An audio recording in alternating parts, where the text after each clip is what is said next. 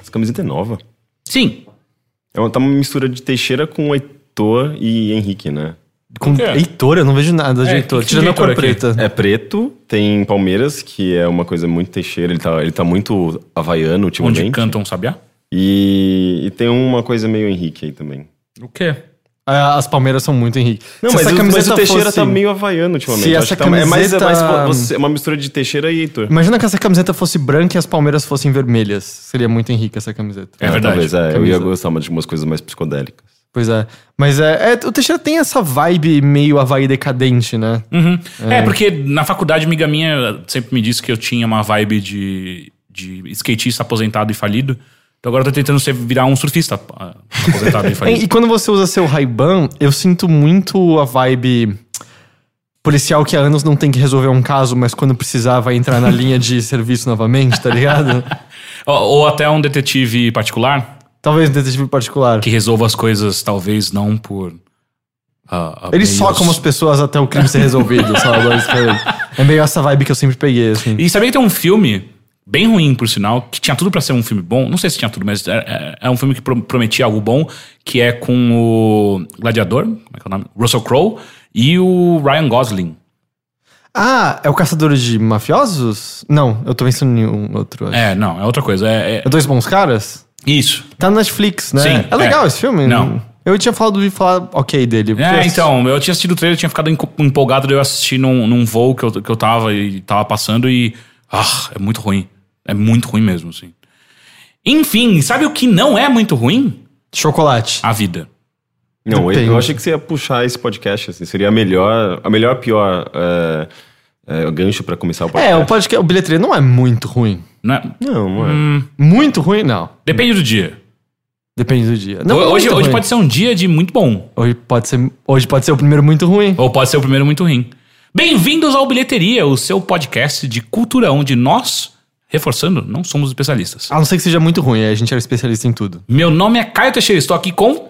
Henrique Sampaio. Heitor de Paula. Tudo bem com vocês? Tudo bem, eu tô feliz que a gente tá, a gente tá gravando à noite, né, na segunda, e hoje deu uma refrescadinha, né, porque... O domingo foi pesado. Nossa, eu não tô me Ah, sentindo não, refrescado nossa, ainda. tá vindo uma brisa, vai cair uma chuva Ah, daqui a não, pouco. é, agora há pouco sim. Mas eu, eu, eu vim andando, então tô Ah, melado, sim, é, daqui a pouco você. Eu também tava assim agora há pouco. Mas o dia de hoje eu já senti que foi bem mais de boa. Porque o.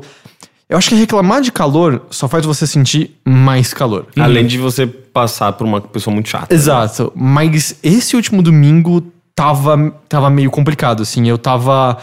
Eu tava tendo um pouco de dificuldade de existir, assim. Eu tava encostado em almofadas e as almofadas estavam saindo molhadas mesmo, assim. Eu não conseguia parar de suar. Tava, e isso me incomoda muito, sabe? Eu, come- eu nunca tô limpo, nunca me sinto limpo, não importa o que eu faça. Mas você nunca tá limpo. Droga. Na alma ou fisicamente? Ambos. Porque na alma eu aguento, sabe? É, É. é o físico que me, que me incomoda. Aí tu só tomar uma duchinha. Provavelmente é alguma, algum distúrbio sexual, né? Ah, e, e ainda por cima, pra, pra piorar, é, eu tinha saído de manhã porque a gente tinha visto, eu e minha namorada, a gente tinha visto que ia rolar uma feira de, De quadrinho quadrinhos. lá na Memorial da América Latina. Olha, eu tô conseguindo antecipar, né, suas histórias. Então. Não, é que é porque eu vi essa feira. Não, não, eu sei, não. Eu queria dizer que assim. Ah, você viu, você tava lá então. Não, eu não fui, Ah, eu não, queria tá. ter ido, mas teve bloco. Então, o que aconteceu foi que, seja lá quem escreveu que isso era uma feira, foi um pouco generoso com o negócio, assim. Tinha cinco banquinhas. É, sabe aquela parte que é uma espécie de mezanino, assim, no, no Memorial da América só que com um teto bem mais baixo que o do Iba- Ibirapuera, por É, exemplo? é- é a entrada do auditório, não é? Hum, eu não Tem conheço uma, tão tem bem uma o Memorial. grande. À, à esquerda, assim. É, a esquerda é uma parte que tem tipo um teto meio, meio diagonal. É, então. Sim. Cara, tinha espaço pra no máximo 25 pessoas vendendo quadrinhos, mas no horário que a gente foi, se tinham 5 era muito. Cara, vocês foram num domingo de carnaval. É, então. Não, isso não foi domingo de De carnaval. carnaval não, de pré-carnaval. Ah, bom, aí. eu não- 700 eu não mil acho que isso- pessoas na, na, na É. Faria Lima. E, Cara, e você viu como ficou depois, né? Parece invasão zumbi, tipo, aconteceu o apocalipse, né? Isso é foda, tá Mas ligado? aconteceu. o Mas apocalipse. isso é. foda, isso é foda. Mas bom, The Purge o brasileiro. lance aí ainda por cima era cedo, porque a gente esqueceu do horário de verão e aí meio que tinha acabado de começar. E aí o lance é que quando a gente chegou, eu achei que ia ser uma feira muito grande. Porque tinha muita gente de cosplay. Só que aconteceu que naquela área aberta, perto é, do lado do memorial, estava rolando um encontro de cosplay de São Paulo e tal. Eita. E aí tava com várias barraquinhas de comida diferentes. Nossa, e é bom porque eles podiam sair do, do- da feira de cosplay e já ir pro, pro carnaval, tipo, fantasiado. Então, né? na hora que eu cheguei, eu fiquei, nossa, alguém se fantasiou de Naruto pro carnaval. É, aí eu vi, não, peraí, outro anime, outro anime. E aí tinham várias barraquinhas de comida, mas a maior parte não tinha, não tinha abrido ainda. E eu fiquei muito feliz que eu vi um cartaz que era Festival de Coxinhas, mas isso é só em março. E é o lance, cara, é que assim, tava o sol escaldante e a galera de cosplay, com peruca, é, roupa caralho. inteira, sabe, cobrindo. Imagina por baixo. Cara, é, é muito Só amor- curtindo é, é aquele- muito amor ao, ao negócio mesmo, assim, porque Ou desapego. não devia estar fácil pra pra vários deles, assim, sabe? Desde os props que eles estavam carregando até. É, não- é um tipo um hobby, sabe? O cara tava, sei lá, tinha gente de. Akatsu, é isso que chama do Naruto? É, Akatsuki. Akatsuki, é isso? Acho que é. É, usando isso, sabe? Então é, um, é Sempre um- tem os malucos de Unia, Inua, Inuyasha é uma, é uma roupa, tipo, cobrindo até o calcanhar, assim, que eles estavam fechados embaixo. Eu não sei como ninguém desmaiou. Tinha uma pessoa usando aquele. Aquela, aquele macacão de Pikachu, por exemplo. Nossa, e tal. o Ah, mas Kigurumi. Isso. A Amanda Sparks, que é drag queen, eu, eu sigo ela no, no Facebook, ela, ela postou uma coisa que tem tudo a ver com isso. né? Ela falou, tipo, ah, drag queen devia ganhar é, salário... Salário não, como que é? Tipo, Adicional de insalubridade. É, porque, tipo, pra passar calor do jeito que, que elas passam, ainda mais nesse, nesse momento, é, tipo, é muito pouco saudável, sabe? É, aí eu tomei um suquinho de melancia e fui embora. Grande rolê, hein? Você, você Foi foi, gostoso, pra foi ver um quadrinho, mas é, você viu aí os quadrinhos. cosplay, tomou tipo, um da- suco das cinco de- barracas que estavam lá, três delas a gente já tinha tudo. Tinha mais do que os próprios caras estavam vendendo. vendendo né? É, aí as várias, várias comidas não estavam abertas ainda, mas aí eu fui numa que tinha frios, o cara ficou cortando uns salames pra mim ali na hora, estavam bons. Não o suficiente pra eu querer pagar Você por chegou eles. do lado dele. Tem salame? É, não, ele foi, tipo, eu só cheguei pra olhar ali, ó, esse aqui é muito bom, é temperado com pimenta. Flá, flá, me deu uma lasca na boca, ok. Eita. Aí esse aqui é frango com azeitona, vá, vá. Na boca também. Frango com azeitona? É, era, não é um salame, né? É uma foi espécie. na boca Quer dizer, é uma espécie de salaminho de frango, sei lá. Tá. É, aí ele foi me dando várias coisas, mas eu não queria nada, eu fui embora. E aí tá até hoje lá, tipo, cara, sério, só experimenta isso aqui. É, não, sei lá, ele me ofereceu, não vou negar, né? Pô, mas é, eu fui no, no mercado municipal e meio que rola esse tipo de coisa, Sim, né? umas frutas deliciosas. É, as pessoas ficam te, te colocando pitaia na boca, colocam maracujá, não sei o quê. Cara, eu peguei um maracujá e falei, nossa, maracujá é bom, vou fazer um suco. Peguei um maracujá.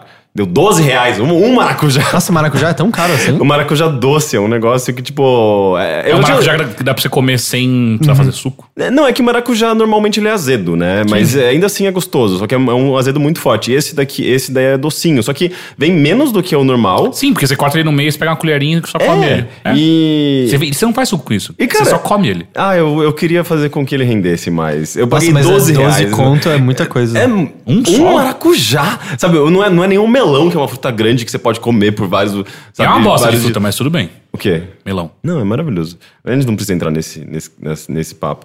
Mas é, as frutas lá são muito caras. Eu descobri isso. Mas não é que. Cara, são não, lá, é- acho que tá fora de época. Eu acho que é, Talvez, o- porque o lance mas- é, na real, lá, depende muito da mais fruta, barato. é mais barato. Ah. Hum, é, Eu, eu peguei opiniões de pessoas que frequentam o Mercadão e eles falaram, tipo, cara, o Mercadão é pra você comprar, é, sei lá, salsicha, salame, queijo, essas coisas. Agora, Peixe. fruta... Fruta seca. Falaram que fruta, tipo, tem um outro lugar mais próximo, acho do lado, não sei, Zona que é mais barato. É, dá pra comprar pela internet. Sério? Eu- Entrega? É, sim, e eu acho que a entrega é muito barata. Porra. Eu acho que é zonacerealista.com.br. Zona Cerealista, os melhores temperos de São Paulo. E... Nunca comprei tempero Então, lá. mas... mas É demais o tempero lá. É que normalmente eu compro amêndoa, caju... Pra que quiser comprar isso? Porque eu amo comer isso. E essa é Não. mega saudável, é mó bom. Não, tem gordura pra caralho. como Não, não, assim? é Não, uma mas é gordura boa, gordura é super boa. saudável, na real. Ah, é bem Sim, saudável. é igual, sei lá, abacate. É altamente são- calórico. Então, é não, calórico, mas a mas não caloria é é calo- boa. Não dá pra medir tudo por caloria É, só, né? Alguma, dá pra medir tudo sim. É, sim, mas não é preciso. A gente sabe disso. Tipo, não é não, um- não, é preciso. O que não é preciso é, É o efeito em você, exato. Mas enfim, frutas lá são caras. Eu comprei também, tipo, um cacho de uva, mais seis figos, e também isso deu 16. E, e mais 12 da, do maracujá. É, só caro mesmo. Eu fiquei bem satisfeito, sabe? E, e ainda coloquei Mas você o deveria ter aprendido no errado. primeiro maracujá. É verdade, cara. Não, Doce mas, eu, mas eu, eu, eu só fui descobrir na hora que eu tava pagando já, sabe? Ah. Tipo, eu falei, ah, quanto que deu? 30 reais. Porque eu, na minha cabeça, ah, é uma feira, não pode dar. Uma fruta não pode ser mais do que 5 É, reais. mas sabe? eu, eu pensaria a mesma É, coisa. então, é, foi meio assustador. Eu normalmente- Assim. Daí eu, eu fiquei meio tão apavorado que a gente foi embora rapidinho. A gente nem, nem comeu. Vai que eu compro o, respirando É aqui. eles ficam, eles ficam enfiando na sua cara pra você experimentar e você se sente meio impelido a comprar. Não, você tem que falar Não. não, você tem que É. falar não. É a tática, a tática é justamente essa. Sim, né? por isso que é caro. Eu normalmente, quando eu quero, depende da fruta, é, eu começo a andar pela Ricardo Jafé, porque tem uns caminhões vendendo. E aí. Você é muito corajoso com essas coisas, cara. Eu não compro um caminhão, mas nem fudendo. Cara, a fruta tá fechada. Não, é, vem- I don't care. Vem direto co- como do, que, cara, você vai pegar uma, uma seringa e botar. Não, só acho que ela fica curtindo no sol e fica uma bosta. Não, você consegue pegar pela aparência e saber Não. se tá. Aperta a fruta um pouco e tal. Não. O que acontece sempre, assim, qualquer caixinha de morango, você vai olhar em cima e falar, nossa, é a caixa de morango mais linda. E aí são só os morangos de cima que são bonitos, e os embaixo são pequenininhos e tal. Mas normalmente eu compro melancia, muito barata, assim. É, compro uva, ameixa na época, muita ameixa boa, assim. É, e mas o que eu acho sempre engraçado é que no meio dos, dos caminhões vendendo fruta. Tem um cara vendendo cofre. É! Cofre. O cara Cofre. vende um cofre. Ele vende vários cofres. Eu nunca vi isso. Eu- No meio da rua. E Você é já sempre pensou, no tipo, mesmo- precisando de um cofre. Vou dar um pulo na, na Então, e o Ricardo lance até hoje. Onde vocês viram isso? Na Na Jafé, Ricardo na Jafé. Ricardo Ah, Jafé, é? ele tá sempre no mesmo lugar, entre o Frutas Bet e o próximo. e, tal. E, E o- e e motel que tem ali. e o lance é. Cara, tem que ser fachada pra alguma outra Exato. coisa. Porque quem está Eu dirigindo por São ali. Paulo. É, é, é. ah, um cofre, é o que eu tô precisando. Não, e outra, é um puta cofre enorme, não é cofrinho pequenininho, é um puta cofre enorme. Como é que você enfia essa merda no seu carro? Tipo, oh, é, vou levar agora Sem um contar que me cofre. parece assim: se você é o tipo de pessoa Que preza por que segurança. precisa de um cofre, você provavelmente pesquisa assim qual é o seguro e não. É, estão aqui todos os documentos vitais pra operação. Eu vou botar nesse cofre que eu comprei na Ricardo Jafé. não faz sentido, eu não sei, Que- não sei. e cara. assim, ou, ou de fato é a fachada de alguma coisa, ou ele vende de fato aquela porra, porque ele tá lá sempre. Ah, às vezes ele tá lá há tantos anos que as pessoas sabem da, da- que ele que é um, é um ponto de referência, sabe? Ah, o cara que vende cofre, ele já, tipo, já tem a clientela dele Ai, lá. Não sei. Mas, Cara, você, cara, mas você- é, é que- possível você ser clientela de cofre? Tipo, Não, mas as você pessoas compra mais de um na vida? Eu coleciono cofres. é, a cada ano eu troco meu cofre, sabe como é? Eu gosto de estar sempre na moda. Eu não sei, Eu não tipo... sei, tem- À frente dos bandidos, né? Tem, tem comerciantes que, que vivem num mundo paralelo, mas de alguma forma aquilo funciona pra eles. Na minha rua, tem um cara que pa- passa apertando a buzininha, vendendo qualquer coisa que seja, sei lá, tipo algodão doce. Não tem um Às de 11 horas da noite, meia-noite, sabe? Tipo, Nossa, todo mas eu- dia. mas faz vários pom, dias eu comeria pom. algodão doce às 11 da noite. Então, Mas isso daí é fachada, certeza. Meia-noite. Algodão que doce. Deve estar vendendo crack. lá. Lógico! Ainda mais na sua rua lá, Com a cara. buzininha, É, pom, pom, os cracudos tudo sabem quem, quem esse cara tá vindo. Eu... Não, mas, cara, estão fazendo umas coisas muito loucas na minha rua pra tentar eliminar os, cra- os cracks. Ah, Os cracks. Desculpa que você colocou, parecia que era um monte de gente que joga bola pra caralho, sabe? ah, os cracks. Tá, os, os dependentes químicos de É, crack. mas daí, tipo, tem um, um prédio na, na esquina que colocou, tipo, um, um jato d'água que cai, assim, tipo, na calçada. Nossa, se, a- que se escroto. as pessoas, se as pessoas ficam paradas ali, eu acho que isso deve ser legal. E daí, depois, no outro, eu achei mais adequado. Ilegal mas... e gasta uma puta água do caralho, vai tomar no cu. É, não sei de onde vem essa água. É, e depois, no outro, eles fizeram, tipo, no espaço onde ficavam o pessoal, eles fizeram, criaram um jardim, sabe? Transformaram. Eu, eu até, tipo, se você sai de um dia e olha pro outro, assim, tipo, vendo os craqueiros lá e depois no dia seguinte vendo o jardim, você pensa, nossa, transformaram as pessoas em árvores aqui. isso aí tem um nome específico, você deve conhecer, Rick. Tem um episódio de 99% Invisible sobre. É meio que é design de desconforto. Sim. É, você chegou a ouvir sobre Já, isso? eu vi. Inclusive que tem, por exemplo, em várias marquises, eles colocam às vezes uns preguinhos embaixo É. ou faz umas lombadinhas na... Sim. Ou às vezes você questiona assim, nossa, por que, que esse banco público É. tem uns ângulos de 90 graus de concreto que machucam a É pra perna? ninguém deitar. Porque a ideia é pra ninguém ficar lá muito tempo mesmo Uhum. e tal. É igual Sim. no metrô. Igual no metrô, ou, por exemplo, aquelas pedras que colocam embaixo de ponte, coisas do Sim. tipo. É, a ideia é isso, assim, você faz um design e você fala, não, eu só mudei a fachada e na verdade já é totalmente pensado pra causar desconforto nas pessoas elas saírem de lá. Sim, mas é, tipo, funcionou, porque as pessoas não estão ficando muito mais. É, lá. não, ele funciona e é escroto. É, escroto não é, né? Porque, tipo, de certa forma, você não quer necessariamente ter aquelas pessoas na frente da sua casa, mas não, não é a solução definitiva, é uma solução temporária da- das pessoas que moram naquele, naquela residência que decidiram fazer esse tipo de. É uma solução filha da puta. Eu faria Não, mesmo, sério. mas se fosse o meu É, é prédio. muito, é muito melhor você conversar com a subprefeitura do, do- do seu bairro e tentar achar alguma maneira de fazer isso. Porque, sério, você fazer, causar desconforto pra pessoas que já estão em situação de Cara, rua, Isso, isso- porra, vai tomar no cu. Você sabe que isso acontece, né? Ex- existem associações, existem. Tipo, eu mesmo já mandei e-mail pra, pra subprefeitura da Sé, eles me ignoram. Tipo, não, não tem diálogo. Mas ainda sabe? assim, essa não. Ah, enfim. É, é, é um problema mega complicado, mas enfim. Nossa, a gente começou, terminou numa, numa bad. Ganhei uma moeda, não sei o que fazer. Mamãe me deu um cofre para não perder. Papai disse garoto, deixa de ser bobo. Pega essa moeda e envia nesse porco. Então investe, investe, investe no caminho. Apega, apega, apega. Heitor, além do Ipiranga, o rio eu declarei independência. Além de ter declarado indepen- independência esse final de semana, o que que você fez? Eu assisti umas coisas. Hum, conta pra nós. Eu fui na cabine de A Cura, um filme que agora eu não sei se estreou nessa última quinta ou se está para, está para estrear nesta próxima quinta. A cura? Pois é, é um filme. É um filme que eu acho que talvez não esteja chamando tanta atenção. É que tinha me chamado porque minha namorada tinha mostrado o trailer.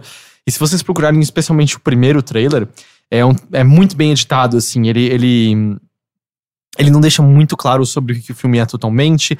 Ele tem uma série de imagens não aterrorizantes, mas perturbadoras. Ele parece transparecer um clima, um clima legal e diferente. E é estranho que é um nome, é um nome que já foi utilizado, pelo menos aqui no Brasil, né? Nos anos 90 saiu um filme chamado A Cura, que eu me lembro de é ver, na- verdade, né? de ver em locadoras, assim, a caixa. O título um original é A Cure for Wellness, que é uma espécie de. seria. dá pra traduzir como a cura para o bem-estar, assim. E.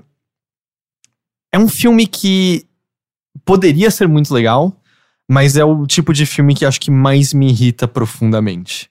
Ok. Porque é um filme, é, meio que vai de um canto pro outro, porque é um, aquele tipo de filme que presume que o espectador é a pessoa mais estúpida que já Ah. caminhou sobre essa terra. Todos os filmes de terror. O que é pior, então, é, é pior. O que acontece é o seguinte: é, a premissa é.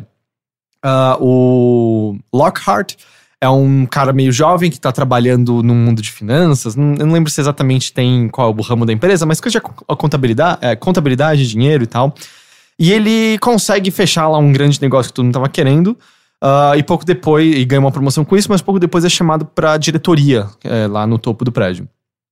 E ele chega na, na, na, na sala dos diretores, e os caras, pô, muito bom, né? Você fechando o negócio, pena que quando a Receita Federal olhar o que você fez, você vai pra cadeia, né? Porque o que você fez é um trabalho de amador. É, a gente consegue ver as, as que você fez de longe. É, só que ele, sendo esperto, Lockhart percebe, tá, mas vocês não me chamaram aqui pra isso, porque eu sou um cara lá de baixo que fez essa merda e eu ia me ferrar sozinho se eu fosse pego. Vocês me chamaram aqui é porque tem alguma outra coisa que vocês querem falar. Eles, é, então, porque o que você fez é amador. A gente faz coisas muito piores e muito maiores. E a gente fez tudo que é possível para escondê-las. Mas a gente tá num ponto em que elas vão ser descobertas. E isso significa o fim dessa empresa e prisão para vários de nós. Mas tem uma coisa que você pode fazer por nós. Ah, o quê? Chegou uma carta de um dos membros da diretoria que tinha saído de férias e ido para um spa na Suíça. E a carta que ele mandou é uma carta que diz algo como: Eu percebi que estávamos todos doentes, que a nossa sociedade precisa de um precisa de remendo urgentemente. E eu encontrei isso aqui, por isso eu não vou voltar, porque a cura está no meu alcance. Ah, cientologia. E aí. Não, não é sintologia. E aí o, eles perguntam pro Lockhart: o que, que você interpreta a partir disso? Ele, ah, ele ficou louco. Eles, exato. E uma pessoa louca é muito útil pra gente nesse momento, porque se você convencê-lo de ir lá e voltar aqui e assinar uma certa papelada, a gente pode botar a culpa de tudo isso nele, porque afinal ele tava louco. E aí todos, todos nós saímos de boa. E você talvez ganhe uma bela promoção no Nossa, processo. isso- mas isso parece uma, um plano muito aleatório, assim, tipo. é, é, estava louco, mas que, que conclusão Porque mais... é, bom, é que a carta realmente é esquisita. A carta não faz muito sentido. E aí, isso é a premissa. Isso são os primeiros 10 minutos de filme. E aí, o Lockhart vai pra esse spa na Suíça tentar encontrar o, acho que é Pembroke o nome do cara, pra tentar trazer ele de volta. O que acontece é que ele chega, ele tem dificuldades de falar com o Pembroke, o pessoal não deixa. Pembroke? É o sobrenome dele. Os sobrenomes desse- desses personagens são estranhos, né? E, e aí, quando ele tá descendo da- do spa, o spa fica no alto de uma montanha, perto de um vilarejo pequeno, quando ele tá descendo, um alce acerta o carro, o carro se acidenta, ele quebra a perna e fica internado no spa. E ele percebe rapidamente que tem coisas estranhas acontecendo nesse spa. E que. E a, ideia do filme era ficar talvez meio dúbio de tem coisa estranha acontecendo mesmo? Ou é na cabeça do protagonista? E o legal é que, de fato, no começo, e no começo eu digo os primeiros 20 minutos, 25, ele faz isso ser dúbio de uma maneira chamativa. Por exemplo, tem uma hora em que ele tá procurando o Pembroke no, na sauna. E aí imagina que a sala da sauna, imagina uma sala quadrada toda de tijolinho. Então, quando ele passa por uma entrada, todas as paredes que tá à direita e esquerda em frente a ele são todas iguais, não há diferença.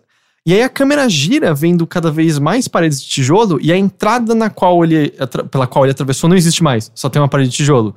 Só que não existe um desespero por parte dele, é só ele meio olhando, né, acho que eu me confundi, E ele olha para um lugar que antes tinha parede de tijolo, mas de repente tem uma porta, e ele anda através dessa porta e vira um corredor meio que infinito de tijolos. Nossa, é tipo É layers, muito videogame. layers of fear, É, né? é muito videogame a, a- a linguagem que eles usam nesse momento, mas funciona porque não é aterrorizante, é só perturbador e você não sabe se é uma representação do que tá acontecendo na psique desse personagem, ele tá vendo isso de fato, ele tá alucinando com- por algum motivo, etc, etc.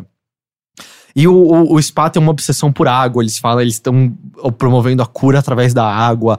A água é, vai tirar todas as toxinas e males do seu corpo. E é engraçado que o médico que comanda toda a operação é o mesmo médico vilão de The OA. Então, acho que oficialmente esse ator é o que faz ciência de besteira, sabe? É, esse é o, é o foco da atuação dele. Nossa, ele é bonitão. Eu Ele é mó ficava- bonitão. Eu ficava muito procurando fotos dele no E Google. ele, ele, pra mim, ele é meio novo, assim. Eu sinto que eu nunca tinha visto ele antes Eu- do é, The eu Away e agora eu tô lembro. vendo ele em todo lugar. E Eu ele é também. bom, eu acho. É, eu, eu gosto dele. É, e aí, esse clima inicial é muito legal. O que acontece depois disso é que você olha no começo e fala: hum. Não, não pode ser tão óbvio. Isso aí claramente é, uma, é algo que o filme jogou na minha direção pra me despistar. E aí passa um pouco você fala: ah, não, não, espera, não era pra me despistar, é só óbvio. Não, mas todo o lance por trás, isso não pode ser tão óbvio assim, não deve ser o que eu tô pensando. Aí passa mais um pouquinho e você. Não é exatamente o que eu tô pensando. Então, assim, em cerca de 40 minutos pra uma hora, você já desvendou o filme inteiro. Você já desvendou. Cara, eu Eu garanto. Eu, desvendei. garanto. Você não assistiu Eu sou muito lerdo pra esse Não, tipo de É coisa. muito, muito óbvio. E o filme tem quase duas horas e meia. Puta, Ixi. Então tem uma hora que você ah. começa meio. Tá ligado? O Só filme, resolve, vai. o filme podia ter 40 minutos a mesmo, menos, dava pra cortar algumas coisas e é meio. Cara, não tem nada surpreendente, não tem nada novo. Vocês estão seguindo os caminhos mais óbvios é, possíveis. E você ainda assim tá me enrolando como se fosse ter alguma coisa a mais, sabe? E nunca tem, nunca tem. Mas, mas por mais que ele não injete é, nenhum, nenhum novo twist na história, as cenas que vêm a seguir depois desse momento que você já meio que presume o que pode acontecer, elas são interessantes, pelo menos? ali? Algumas, especialmente porque a fotografia é muito bonita. Mas assim, muito, muito. É absurdo que um filme com a qualidade desse roteiro tenha uma fotografia tão animal. assim. Ah, é, tem um diretor de fotografia foda. É, assim, mas é, é- ele é muito, muito bonito. E a quantidade de coisas que são transparecidas por conta dela, por exemplo, no começo, quando ele tá indo pra sala da diretoria e vendo a nova sala dele, você entende exatamente qual é, como é a mentalidade desse cara, de se ver acima dos outros, olhando as pessoinhas lá embaixo. Ele acha que isso que é você subir na vida, estar cada vez, quase de maneira literal, mais alto que os outros. Como isso é feito com contraste com esse spa, que também está num, num- num lugar alto. O filme também faz é, algo, quando ele tá a caminho, tem uma câmera que fica do lado de fora do trem. E você vê uma paisagem muito, muito linda, assim, de, de vegetação e árvores e montanhas. E aí a câmera vai pra dentro, e dentro do trem é um caos absoluto, com ele com o telefone falando: É, vende tudo isso. E aí no meio-dia compra tal coisa, e com papéis, computadores. Assim. Então tem uns contrastes muito, muito bons feitos. Mas chega num ponto, cara, que não importa qual o nível da fotografia, você só fica meio. Sério, você tá me tratando como idiota demais pra poder apreciar isso aqui. É é um episódio de Goosebumps com a fotografia mais linda de todas, sabe? Eventualmente é meio, cara, sério, é, é quase um desenho É um animado. episódio de Goosebumps com duas horas e meia. Exato, assim, vira quase um desenho animado, porque ele faz tudo, tudo, tudo muito óbvio. Muito, muito, muito óbvio. Assim, não, não há nenhuma surpresa pra absolutamente nada. Tanto que a única hora que eu fiquei animado é que tem uma hora que parece muito assim, ele vai acabar aqui. E aí, eu- quando eu achei que ele ia acabar, eu pensei, ah, então ele não respondeu 100% aquela coisa. Então é legal. Que na minha cabeça eu acho que é isso, mas tudo bem, dá pra deixar isso em aberto e você juntar as pistas e interpretar. Aí o filme não acaba aquilo e mostra a coisa explicitamente. Assim, tem algo praticamente no nível de arrancar a máscara de alguém. Tá, tá, era eu Uhum. o tempo todo, sabe? É extremamente decepcionante nesse sentido. assim, extremamente decepcionante. Eu acho que se ele fosse mais podado e confiasse mais no espectador a, a ter inteligência, ele seria seria um filme legal, sabe? Eu não acho que ele seria absurdo nem nada do tipo, mas ele seria legal. Mas ele, ele tá sendo ah, ah, vendido como um filme mais comercial. Assim, Ele é um porque- filme bem comercial. Então, porque é- isso é- sempre fica muito claro, assim, filmes de terror ou suspense, é, tem essa diferença muito clara, assim, entre filmes que são mais cabeça e eles são sempre muito mais subjetivos e você vê que às vezes são produções mais independentes ou tem uma distribuição mais limitada. E tem esses outros filmes que são comerciais que têm, às vezes, um investimento maior e estão lá pra atingir a massa mesmo e vai ni- nivelar por baixo. Mas então, eu E acho aí que aparece tem. a bruxa. Eu acho que, exato, eu acho que tem uma É, diferença. que é um. Tá, meio que consegue fugir um pouco disso. Eu acho que tem uma diferença entre você fazer Mas ele é bem que... um filme independente, né? Sim, só que ele, ele foi vendido com a coisa mais mainstream do mundo. Ah, é, eu, todo mundo sempre fala que os trailers não tinham nada É. a ver, né? Então, é, mas eu acho que tem uma diferença entre você fazer algo acessível e fazer algo que de fato tá falando, não, seu idiota, olha isso aqui, seu imbecil, olha isso aqui. Eu não tô, não tô dizendo que o filme precisava ser David Lynch, sabe? É só confiar um pouquinho mais, assim, o, a arma de Chekhov nesse filme é, é a bazuca de Chekhov, tá ligado? é meio, cara, eu, eu saquei já, você tá me mostrando todas as cenas desse elemento. Eu já entendi a importância dele. Não, na sua cara, eu vou esfregar no seu nariz até sacar. Fecha o olho. Escreve É, pra eu- mim agora. Agora você sabe o que eu tô falando. Eu fico me pensando, me perguntando ah, o que é ah, a mão do, produtor aí e o que é a mão do diretor e do roteirista, sabe? Porque Eu eu, acho acho, que é que, o o, roteirista e o diretor, eles têm noção dessas coisas, sabe? Tipo, eles. Eu não sei quem são as, as pessoas, mas eu imagino que são, sejam pessoas que trabalhem com cinema há algum tempo já. Eu não tenho a É. menor ideia. Então, eu não sei. É, mas. se- e- e considerando até que tem coisas boas no filme. é, eu, eu acho que deve rolar muito disso, sabe? Tipo, o diretor e o roteirista às vezes tem uma visão interessante, mas daí o produtor que justamente tá mais ligado a essa parte do dinheiro e de ter, de ter que garantir que o filme. Não, mas não vai falar tem- isso. Tem produtor que salva filme. Também, sim, mas tem produtor também que. É, então, mas que, tem que dois faz o lados. contrário. Tipo, a, a- a- o Steven Spielberg ele trabalhou na produção do. Como chama? Da, das, da- da- da- da- dos fantasmas lá, dos espíritos, da Ah, o Atividade Paranormal? atividade paranormal. E ele que. Não no primeiro, né? No primeiro. Não. Sim. Eu- O eu- primeiro, tinha- o primeiro é independente pra caralho. Não, mas Não, ele não, teve uma mas- distribuição porque Sim. ele gostou do filme, não teve Exatamente. assim? É. E ele que sugeriu. coisa assim, eu não lembro os detalhes ele que sugeriu coisas bem comercialzonas ali, sabe? É, justamente porque ele via um potencial para tornar aquilo um, pro- um produto grande, de massa mesmo. É, então. E o filme foi alterado por conta disso, sabe? Então, sim, Mas não foi assim, só o final que mudou? eu acho que foi o final que mudou. Justamente Ah, pra, tem pra os dar dois uma finais. brecha. Pra dar uma brecha pro, pra continuação, alguma coisa. Tem dois assim. finais. É, é verdade, né? Tanto Dois que o, o final original, na teoria, é o melhor final. É, então, que eu não acho é, que acho que talvez não seja o Tô final do procurando aqui exatamente ver o que, que é que ele fez com... Eu acho que foi isso. Então, eu acho que o final ah, alternativo, que foi o final que ele sugeriu, era meio que justamente para dar uma brecha mais para continuações e uma, explorar a, a, a marca, universo. o universo e fazer com que aquilo se tornasse mais rentável. E tinha o final original, E que eu acho que era a visão dimensão autoral. fantasma. ah, é. malandro. Então, mas é, eu acho que tem sempre tem essa, essa. É meio que um cabo de guerra, né? Às vezes pende mais para um lado da, da- do, do investidor, da, da produtora, da, porque rola muita grana às vezes nesse Mas é, filme, cara, e tem é- o lado também autoral. do Eu diretor. entendo, mas eu acho que é, no final das contas é, é um filme bom, é um filme ruim.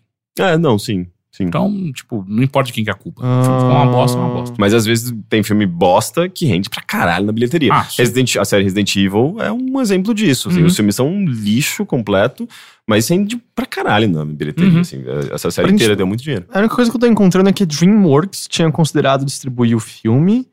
E aí o Spielberg levou um DVD pra casa dele e achou que o DVD era mal assombrado porque enquanto ele assistia, a porta do quarto dele trancou sozinha.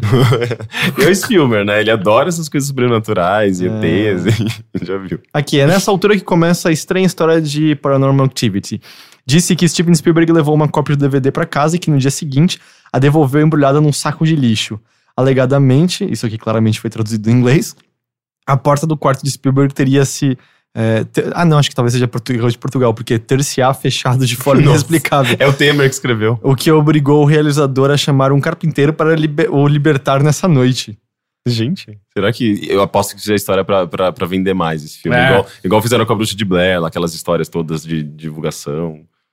Ah, e assim, Paranormal Activity acabou na Paramount, que decidiu montar uma engenhosa campanha de marketing. É, não sei então o que, que tem tanto de real do Spielberg por trás disso ou não. Mas, cara, é, é num nível diferente, assim. Eu não tô dizendo. nem- Não tô dizendo que todo filme precisa te desafiar tão mentalmente, assim, de eu preciso juntar. to- Não precisa, ter, não precisa ser primer tudo, É, sabe? eu pensei na mesma coisa. não precisa ser primer. Mas é, é num nível, assim, meio. cara, sério, você acha que eu sou muito idiota. E você começa a ficar ofendido, em certo E aí ainda tem o lance, duas horas e meia. Se fosse um lance, ah, tem 90 minutos, é meio óbvio, vamos em frente, mas duas horas e meia, ele acha que ele tem conteúdo suficiente pra alongar. E não tem, sabe? Não tem de jeito nenhum. Então, assim, a fotografia é animal. Mas é cansativo demais, eu acho pra valer a pena, sabe? Eu não acho que, eu não acho que rola. E, bom, era pra eu ter assistido Logan na cabine, mas Você não foi? eu fiquei jogando Horizon Zero Dawn. E aí, porque era a prioridade do site. aí eu Porra, não- eu quero tanto assistir essa Cara, porra. eu tô botando muita fé em Eu Logan. também. Eu não sei se eu vou Eu, eu tava tropeçar. botando em- zero. Aí começou a sair, a- a- o- as críticas começaram a sair. Tão positivas? pra caralho! Porque eu vi só aquele, o trailer que toca Hurt, a versão do Johnny Ah, Cash. mas é o único trailer. Não, tem mais de um. Não, cara, tipo, esse é desde a, desde a primeira vez que anunciaram Logan tá tocando essa música. Tanto que a Não, primeira mas vez o trailer mais recente não tem essa música. Não? Não. Mas enfim, desde o primeiro trailer essa música toca pra caralho na Assim, não, mas trailers. essa música só toca no primeiro trailer. Enfim, É que do jeito que você falou, não era. é sim, toca pra caralho. No primeiro trailer. Exato. Ela toca no primeiro trailer, é isso, sabe? Então, e aí desde então se tornou ela toca uma, uma muito. puta apelação. É, eu não sei. É, colocar Hurt qualquer coisa, tudo fica triste. Hum, ok. É, mas eu, eu não sei, eu tô botando fé que esse filme vai ser da hora. Mas aí eu não assisti. Eu assisti mais episódios de Yuri on Ice. Ah, sério? Por quê? E aí? é mó legal. É? É, por que esse, ah, sério? Ah, porque eu achei que a gente tinha passado isso já. Como passado? É, Eu todo, todo mundo fala o tempo inteiro. mas eu né? tinha. a- Nossa, eu não consigo entender de onde veio isso. A gente conversou sobre o primeiro, episo- o primeiro episódio É, só. você viu um, né? É. Sim. São quantos? São Então, 12? Oito? São 12, é. Eu não entendi. E aí? Tá muito legal, cara. E. É muito peculiar como ele trata sexualidade e. E. Masculinidade versus feminilidade, assim. Sem, sem associar feminino e masculino à orientação sexual, sabe? É. Tem coisas que eu, pelo que eu entendo, são do gênero em que não querem necessariamente dizer atração sexual ou não. Por exemplo, tem. Porque o grande lance que co- começa é um pequeno arco entre o segundo e o terceiro episódio. É que o Victor, que é o patinador foda, Que é o ele, russo, não é? ele é o russo. E aí o que acontece é que tem o Yuri japonês, que admira o Victor. Só que tem um outro Yuri russo que quer ser treinado pelo Victor e vai pro Japão. Yuri funciona pros dois, é verdade. É, então, e aí eles até fazem diferença. O Yuri é, russo é o Yurio e o protagonista é o Yuri. E aí o Victor decide fazer uma competição entre os dois e quem ganhar, ele vai realizar o desejo. E o desejo de cada um é ser, ser treinado por ele. basicamente. Ah, E rola, tipo, muita. Muito conflito agora, tipo, entre os dois pra, pra, pra ficarem com. Sim, não, então, pra ficar não, o Yuri O não tem atração pelo Victor, claramente. E, já, o, e o desenho já deixou indicado que o Yuri O tem atração por umas garotas e tal, as garotas acham ele bonito. Mas o que acontece, que eu achei muito legal, é que assim, o Yuri O é agressividade pura, assim. Ele, ele é muito bom tecnicamente, mas ele, tipo, quero ganhar. Ele é o Vegeta do, do desenho animado. E o Yuri normal é, ele tem a ansiedade dele e tal. E aí o que o Victor faz, ele pega, eu esqueci o nome da, da música, é Agape e Eros. Um lance assim, eu não sei agora. Mas tem duas partes da música. Uma representa amor romântico e outra representa amor sexual. E aí os dois ouvem e o, e o Yuri vira e fala: Ah, tudo bem, a parte de amor romântico combina mais comigo. E o Yuri fala: amor, amor sexual combina mais comigo. E o Victor fala: Não, não, vai ser o contrário. Vai- você vai ficar com a sexual e outro não. Que é o que não tem a ver com eles, que ele quer fazer eles surpreenderem e saírem. E isso pode ser um pequeno spoiler do terceiro episódio e tal. Mas assim, o Eros é a representação sexual. E o Yuri tá tendo muita dificuldade, porque ele não se sente atraente, ele não se sente sexy. E o Victor, quando patina, é muito bom que tem uma garota que olha e estoura sangue no nariz dela e tal. De tanto tesão que ela tem no Victor e tal. E é justamente representação de, de tesão pra, É, no, no Japão. o Mestre né? Kami saía É, sangue toda vez. é, é, o nariz sangrando. Eu acho que tem a ver com ereção e tal. E, tipo, o Victor é muito sexy, todo mundo acha ele lindo. E o Yuri fala: Meu, eu, não, não sei fazer isso. E aí rola uma cena que o, o Victor cola nele e coloca, tipo, passa, eu juro, ele passa o dedão nos lábios do Yuri, assim. E, tipo, Quê? É, ele passa os dedos no lábio do Yuri e vira e fala. A gente vai tirar o Eros de dentro de você. Isso me parece, isso me parece muito explícito. Eu e vou aí, colocar primeiro o Eros em você e tirar. É, e e pôr- colocar de novo. e rapidamente, durante uns 10 minutos, se tudo der certo. E, e aí, o, o- a grande coisa que eu achei curiosa é que o Yuri não tá conseguindo. Não, esse spoiler do terceiro episódio. Mas o Yuri não tá conseguindo achar o Eros deles. Tanto que a primeira solução dele é se inspirar na, num cozido de porco que ele gosta e tal. Porque é o que mais inspira ele. Só que aí ele se toca, assim, um cara vira e fala assim: Meu, mas você não consegue ser garanhão pegador que essa história tá contando sobre. Porque a história fala de um garanhão que tenta dançar com a moça mais bonita, a moça é, não aceita, eventualmente aceita e o garanhão joga ela fora. E ele, tipo, é, eu não sei o que fazer. E aí chega no dia da apresentação e ele tá com uns movimentos maravilhosos, assim. Ele trouxe o Eros dele à, to à tona. E você fica, caramba, como, como isso foi possível? E aí rola um, um flashback dele treinando com a professora de balé, que foi quem treinou ele primeiro. E o que ele vira e fala assim: me ensina movimentos femininos. E aí ele traz o Eros dele à toa, interpretando a mulher da história e não o homem. E eu achei muito genial. E não há nenhuma crítica, assim, ninguém zoa Yuri, tipo, meu, você tava imitando uma mulher. Não, todo mundo fica impressionado. Meu, é a melhor patinação que ele já fez. E ele torna-se feminino na hora, assim. É, é muito legal as ideias Mas que ele explora. o- no Japão, é é eu realmente não eu queria ente- entender melhor, assim, tipo, essa percepção de, de gênero e sexualidade. Sexualidade eu sei que, tipo, é bastante é, é, reprimido, mas não de uma maneira muito clara, sempre tudo que é que desvia da, da heterossexualidade, mas a- a- a- o gênero é, é mais facilmente aceitável, assim, não somente é, com uma carga cômica, né, tipo, de quando um homem se, se, se veste de mulher, ou, mas é- é mais... é, é, existe, eles falam com mais naturalidade de transexualidade. Ah, né? É? Sim, é, você pode ver, é muito comum, assim, tem. é, Eu sei que os ídolos de bandas todos, quanto mais feminino o visual, mais as garotas acham atraente. Então, né? tem essa questão, né? Tipo, homens com traços femininos, eles são é, apreciados, né? Tipo, sexualmente, é, existe uma beleza por trás disso. E eu não sei se é, mulheres com traços masculinos, é, se, a, mesma coisa acontece. Mas é, é, eles parecem transitar mais facilmente entre o masculino e o feminino sem, sem julgamentos, como acontece, por exemplo, no Brasil, sabe? A gente. é, as coisas são muito mais definidas, assim, tipo, de maneira muito mais rígida, né? Do que é feminino, que é masculino. E existe essa, esse embate atualmente, a gente vive isso, de, de querer desconstruir isso, né? É, mas é uma coisa que eu queria até ouvir mais, assim, sei lá, tipo, alguém que tivesse um, mais- um, um- es- estudo, sabe? Uma, uma especialidade nisso. É, eu não manjo o suficiente. Mas eu achei muito legal, sabe? Ah, a solução é, cara, eu vou entrar em contato com o meu feminino. E aí ele consegue trazer à tona o Eros dele. E o assim. Yu-Gi-Oh! Ah, o Yu-Gi-Oh! manda bem, porque ele entra em contato com uma outra coisa que ele tava suprimindo até então e tal. Mas isso é só o terceiro episódio ainda.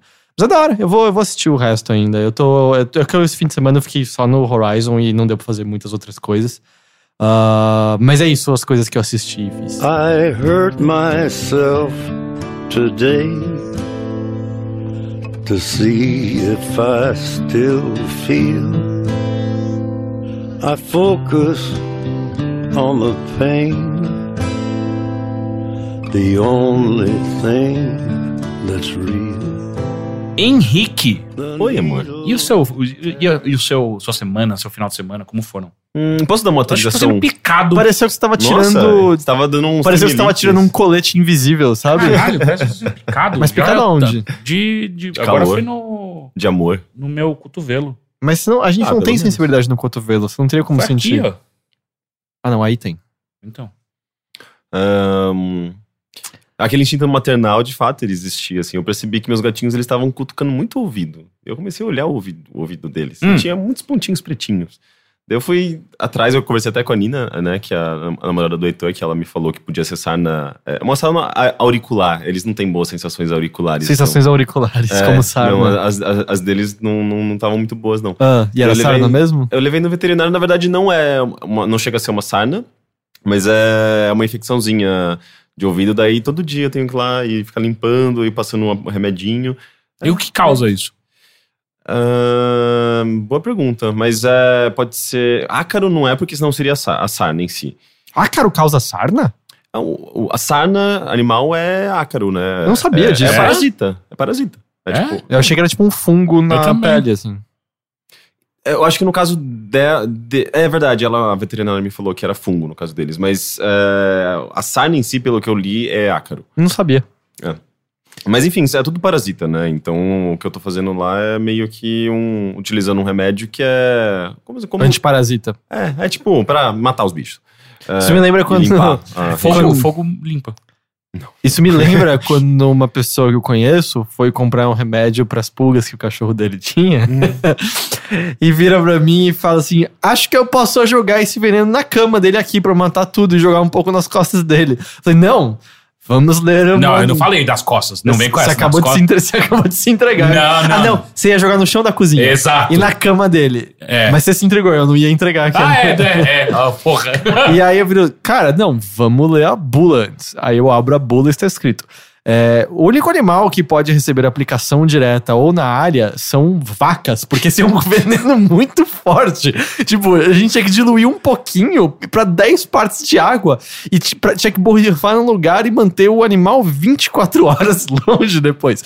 Esse foi o dia que eu impedi o Teixeira de quase matar o cachorro dele. Gente, mas o veterinário tinha da- falado co- como você tinha que aplicar. não foi o o veterinário, Não foi foi, uma veterinário. pet shop lá da rua. Foi tipo Google. Lá da rua, dessa rua. É verdade. Ai, gente. É, não, mas é, tem que tomar cuidado. Tipo, Tanto é que eu. E eu não ia borrifar nele? Não, vocês borrifar no chão da cozinha É, e na cama. Pra ele lamber, né? Provavelmente. Ele não lambia, não lambia o chão da É cozinha. meio, é meio perigoso. Eu não sei, tipo, remédio assim, ainda mais, sabe, no ouvido, que é um negócio interno, assim. Eu, eu mesmo eu fiquei apavorado quando eu vi a, a- a veterinária. Sabia que ela tava fazendo porque ela tinha uma tatuagem escrito eh, vocation. Vocation? É isso, que, é, é isso que indica a habilidade de É, qualquer o pessoa. erro foi meu né, acreditar no pet shop, mas ei, ela tem uma Por exemplo, tatuagem, eu cara. tatuei em cima da minha bunda Sex Machine. E aí, desde então, eu tô incrível. Tipo, True olhos.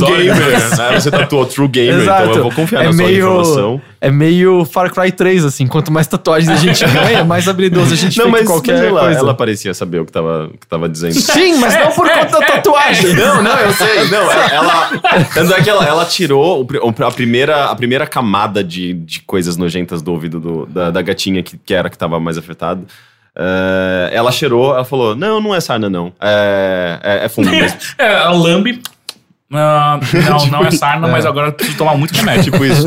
Mas ela me ensinou como você limpa, por exemplo, o ouvido do animal. Você sempre tem que fazer tipo um movimento pra fora e nunca pra dentro, obviamente, porque senão você pode ma- machucar o tímpano. Ah, mas a gente também É. na gente. não, sim, né? mas é porque o ouvido do animal vai muito mais pra dentro. Ah, tá. você E é mais você- aberto também. É, né? mais aberto. Tem E que você cavar. pre- precisa, tipo, ir meio que lá, mais lá pra dentro. Se ela não tivesse me mostrado o movimento, eu jamais faria isso, sabe? Tipo, morria de, morro de medo. Cara, eu lembro de quando, quando eu era criança, eu tinha um poodle, né? E no pet shop, de vez em quando, eles depilavam meio que os pelos da orelha do cachorro. E era muito bizarro, assim, porque são uns pelinhos que nasciam meio que perto do ouvido. Você joga um pó branco e ela puxava esse negócio com tudo. Ah, Nunca me pareceu correto É. isso. E eu acho que eu nunca. Eu não sei, eles fazem isso em cachorro até hoje? Nunca vi. Nunca vi. É, eu achava bizarríssimo aquilo. É, isso é estranho. É, os meus gatinhos não reclamam muito, não. Assim, tipo, óbvio que eles. eles parece bastante incômodo.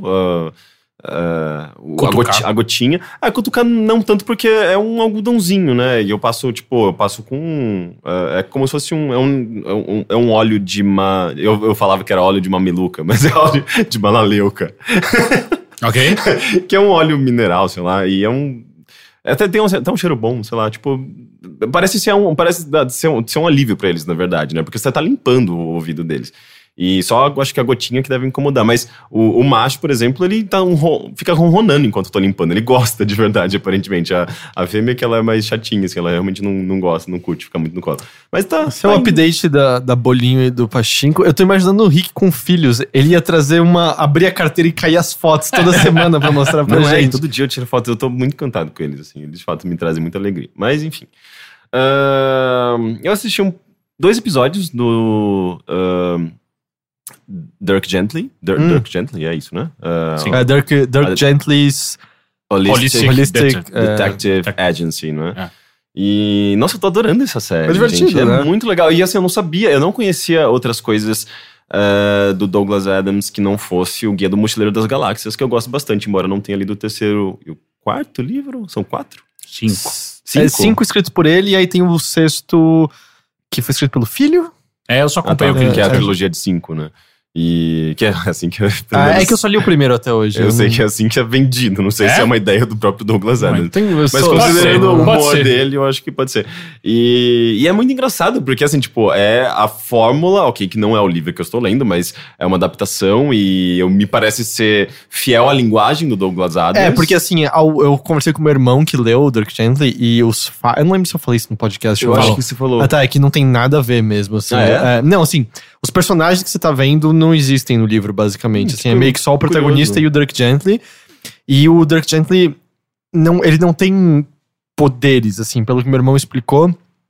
É só que ele presta atenção nas no universo como um todo. E a meio que a ideia é que todo mundo pode reparar isso. É só que ninguém presta atenção no que tá rolando. assim. é meio isso, assim. é. Ah, mas eu tô achando legal, assim, legal, a, né? Não- a linguagem do, do- da série. Tem uma coisa... é, eu não sei, assim, tipo, ele tem um- uma coisa esquisita que eu le- me lembro de ver em, sei lá, em Família Twist, por exemplo, sabe? que eu via quando era criança e eu Sim. adorava. Uma esquisitice que de, de, de você, você não levar totalmente a sério aquilo. E é um, é um tipo de humor que, sei lá, eu não tenho visto muito na Netflix, sabe? É, é, é, e e é, é tudo meio, meio twisted, sabe? Tipo, tudo meio, meio torto, de, de- de- intencionalmente meio torto, assim, tipo, meio, meio fora do lugar de alguma forma, Sim. sabe? A trilha sonora é esquisita, o, o humor é, é- é- não é óbvio e- e a ponto de, de, de ser até meio, meio cafona às vezes, assim, mas de- da maneira certa, sabe? Então eu tô gostando bastante, assim, tipo, e é um tipo de, de humor que eu não. Fazia tempo que eu não consumia, sabe? Tanto que por isso que eu comentei, você vai reparar quando você continuar. Porque esse tom não condiz muito com, de repente, quando rolarem umas mortes do nada, sabe? Uhum. Você fica meio, nossa, não parecia que era pra essa direção que a série tava indo, mas aí alguns personagens morrem e você fica, nossa. Mas eu já, eu já vi algumas mortes e eu É, tô. no primeiro tem eu- aquele acidente, né, com a bala que atravessa o teto. Sim, então. por exemplo. Então eu já, já meio que saquei exatamente o, o tom. É um humor negro que ele tem, e ao mesmo tempo essa coisa. Você você começa a esperar sobre- coisas sobrenaturais, você começa a esperar é, uma, um certo, uma certa dose de violência, é, e um, um humor, às vezes, com palavras. é, que tem um lado, tá meio Douglas Adams nisso. Eu acho que eles conseguem absorver isso dos livros, pelo que eu, sei lá, eu entendo da linguagem de Douglas Adams. E não sei, eu tô gostando de tudo, todo, todo o conjunto, sabe? Eu realmente tô achando bem divertido, inte- inteligente, bem, tudo bem amarrado, bem escrito. Eu gosto muito do legal. Rowdy 3. Rowdy 3, Eles são- Rowdy 3? Não é? Não são. Essa é a Quatro? piada. É. Mas Ah, eles é são verdade, quatro. né? É, eu sei. Eles são Rowdy. É bem legal e toda a, a composição desses personagens malucos, esquisitos, é, é- é bem interessante. A irmã do. do... Dirk.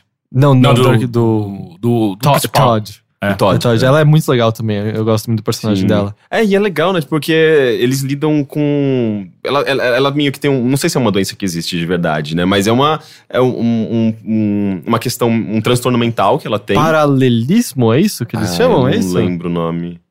Não lembro. Paralelismo, alguma coisa. Deixa eu ver se é uma Mas, coisa mas eu gostei também, tipo, de. Porque é um transtorno me- mental que eu não sei se existe, mas.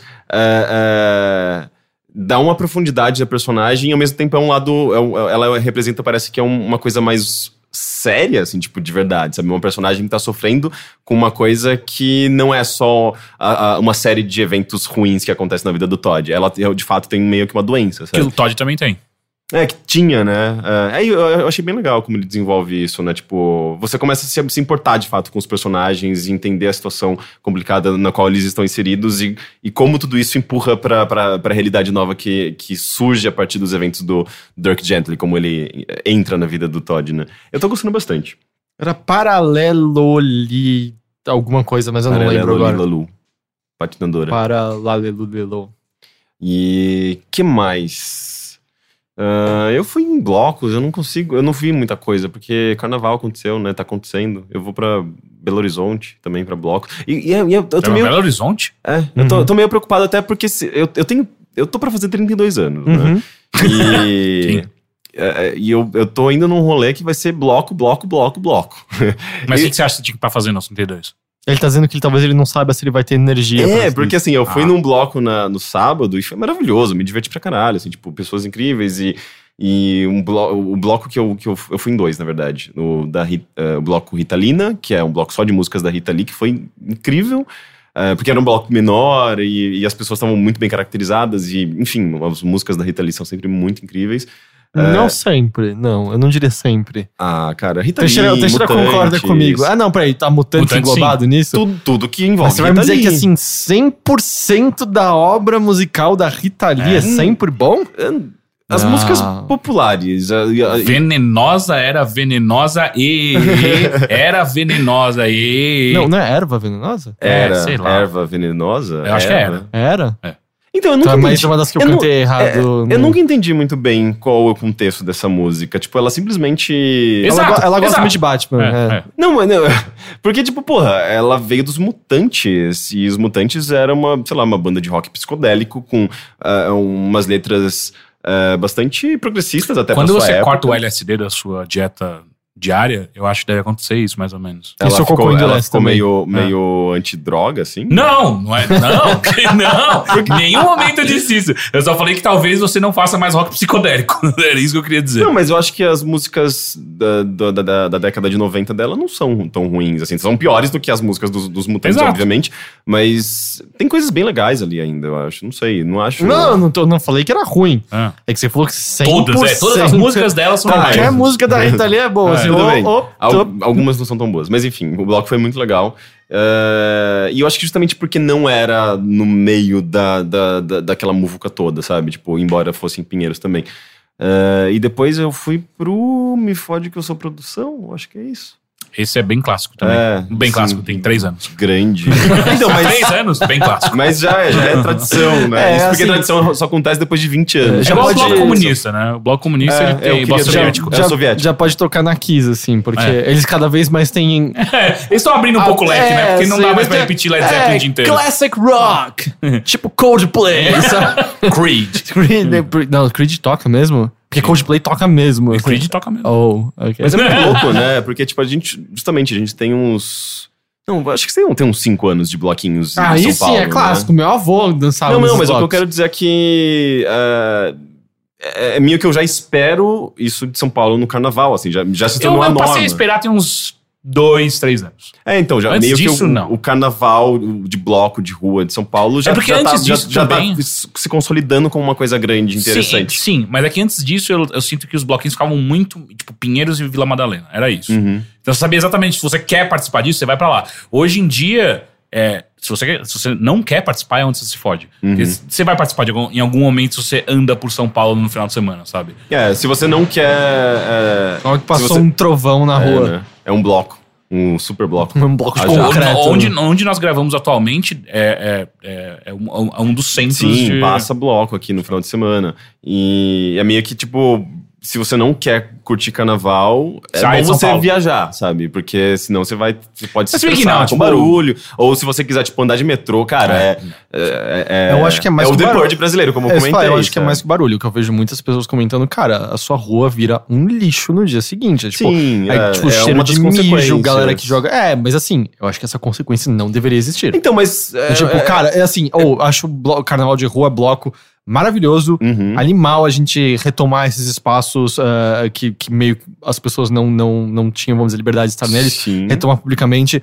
Mas não dá pra ficar atropelando tanto assim ah, o direito de outras pessoas e você transformar Sim. num banheiro A- público. Agora, ah, isso é um problema de educação, é um problema de.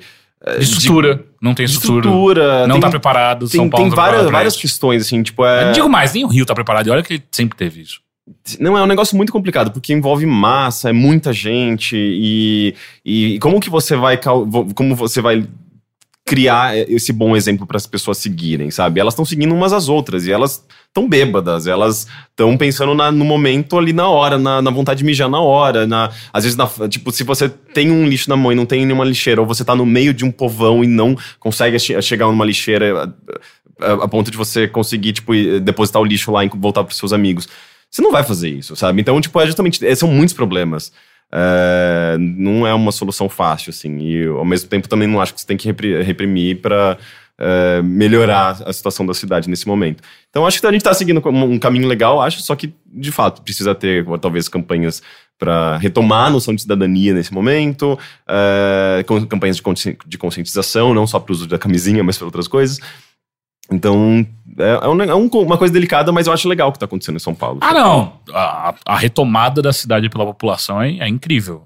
Eu só concordo que tem, tem problemas vários envolvidos nisso daí. Sim. Mas é, eu, eu fiquei. Eu vou, no, eu vou em fiquei- bloquinhos esse final de semana. Tipo, o outro Sim. eu tava trabalhando, esse aqui eu tá de boa. É, Então, mas eu fiquei meio exausto, assim, tipo, eu voltei pra casa à noite, no dia seguinte eu tava meio de ressaca já, e peguei o dia pra descansar, porque, tipo, eu não consigo beber dois dias seguintes, assim, tipo, seguidos. eh, e beber bastante, sabe? Tipo, a ponto de acordar de ressaca e continuar bebendo. Eu acho isso, sei lá, horrível pro seu próprio corpo. Então, Não, é bom, é bom pro corpo. É, funciona bem. É, quando você vomita é, é um sinal de que o seu, seu corpo tá é. curtindo. Seu corpo tá expulsando as toxinas. É detox. Vomitar é, detox. Então, eu já eu, eu, eu vou tentar segurar um pouco, sabe? Tipo, beber um pouquinho e para tentar manter a energia pro próximo dia e poder aproveitar o carnaval de uma maneira saudável, Puta, sabe? mas eu não Nossa, consigo eu não sei se isso é Mas eu gosto. É, eu, assim, não consigo. eu- oficialmente a gente inaugurou o Rick Mãe, né? É, Primeiro ele é. falou dos filhos, ele atualizou a saúde dos filhos, como é que tava. Agora ele tá falando da saúde própria, né? Maneirar, não dá pra saltar carnaval. Nem O antes, você vai corpo- viajar pra outra cidade corpo com o não- intuito de fazer o rolê. O corpo não aguenta tomar aquela cervejinha Como que você vai dois dias seguidos, Então, né? mas, eh, sei lá, eu tenho que encontrar. Você consegue, você tá no meio da algum- muvuca. E aí cerveja, cerveja, puta calor, puta cerveja, cerveja. Não, Ah, mas se você aqui, bebe. hein, gente? Não, mas se você bebe uma água, de vez em quando você dá uma segurada. Você... Cerveja sem álcool. Né? Não, Nossa, não, coisa sem triste. álcool eu não consigo. Mas é. Eu fiquei muito triste. Eu gosto muito de mercado quando tem aquela parte de produtos tão perto de estragar, que fica vendendo mais barato. E aí eu vi de uma cerveja diferente muito barata. Caralho! É isso aí, eu vou levar cerveja diferente pra casa. Aí eu pego, eu tô quase no caixa que eu vejo, sem álcool. Eu falo, meu. Dá vontade de jogar na cara de alguém, Exato, né? assim, não, não faz o menor sentido. Pra que que eu vou beber um negócio sem É. álcool, sabe? É porque cerveja você não bebe necessariamente pelo sabor. Não, assim, eu tipo- bebo pelo sabor, mas eu acho que álcool faz parte da É, experiência. então, é, eu acho que tem um. O sabor. Eu, eu gosto do sabor de cerveja. Não, E cerveja sem tá álcool não tem o mesmo sabor de uma cerveja com álcool. Sim. Mas, enfim, eu vou atualizá-los na semana que vem sobre minha, minhas desventuras em BH. Tem uma pergunta.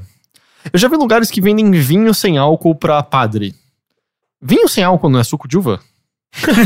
É uma boa pergunta. Ou vinagre. Fica essa dúvida, esse Ah, questionamento. Vinagre? Por que vinagre? Não- É fermen- fermentado, né? É, vinagre Ah, é? é da, da uva. É da uva? É. Não, mas tem Não vinagre todos. de várias coisas. É, não todos. Tem É mais saudável tomar. Eu vi um médico falando que é bom de tomar vinagre de maçã. Tanto que tem sempre, tipo, se você não armazena o vinho direito, ele vira vinagre. É um puzzle do Day of the Tentacle. Aí, ó. Videogames ensinando você, chama o é. Moacir. Nossa menina lança todo esse perfume Disparatina, não dá pra ficar imune É teu amor que tem cheiro de coisa maluca Vem cá meu bem, escola E eu falaria apenas de um filme que eu gostei mais do que eu achei que eu iria gostar. Na verdade, é uma animação que chama Gantz O. É o que é CG? Sim. Eu vi um- uns vídeos sendo compartilhados. Antes eu assisti tudo que tem do anime Ah, é? e eu li tudo que saiu do mangá aqui no Brasil. E aí, me Você tinha conta. quantos anos? 19, Porque faz tempo isso, né? 19, 20. 10 anos atrás. É, faz tempo. Eu, eu não sei se o mangá chegou a acabar, que vira uma bagunça depois de um tempo. Então, o anime é ruim. O É? anime, ele pega um- até um pedaço igual do mangá, depois ele meio que tem que encerrar e cria um final abstrato e... e- que não quer dizer porra nenhuma, mas o, o pedaço que ele tem, eu não sei se o pedaço tem no CG, que é até a luta contra uns demônios meio Buda. Não. Isso tem no CG? O CG acontece o quê? Tá, deixa eu explicar então o que é Tá. Gantz pra quem não conhece. Ah, eu gostei muito da animação como eles fazem isso. É, tá rolando uma invasão em Tóquio, no Japão, de uma maneira geral, de monstros e demônios que, tão, que, que estão chegando. Ah, eles estabelecem isso antes? Não, eles nem estabelecem, mas simplesmente tá acontecendo e é, é fato público e todo mundo é, é pra, pra, pras pessoas é meio que normal. Tipo, ah, é, hoje tem uma invasão em Osaka. Ah, não, isso já é diferente, então. É, enfim. Então tem, tá rolando essas invasões de demônio que, que eles não sabem exatamente de onde vem, pelo menos eles explicam no, na no, no CG. E aí o que acontece é, quando você morre, algumas pessoas que morrem ah, ah, podem ser revividas pelo Gantz, que é, é uma bola preta que fica numa sala. Com um homenzinho dentro. Isso também não é mostrado. né? Não, isso é Não. mostrado no primeiro já. Não, não, não, não é mostrado.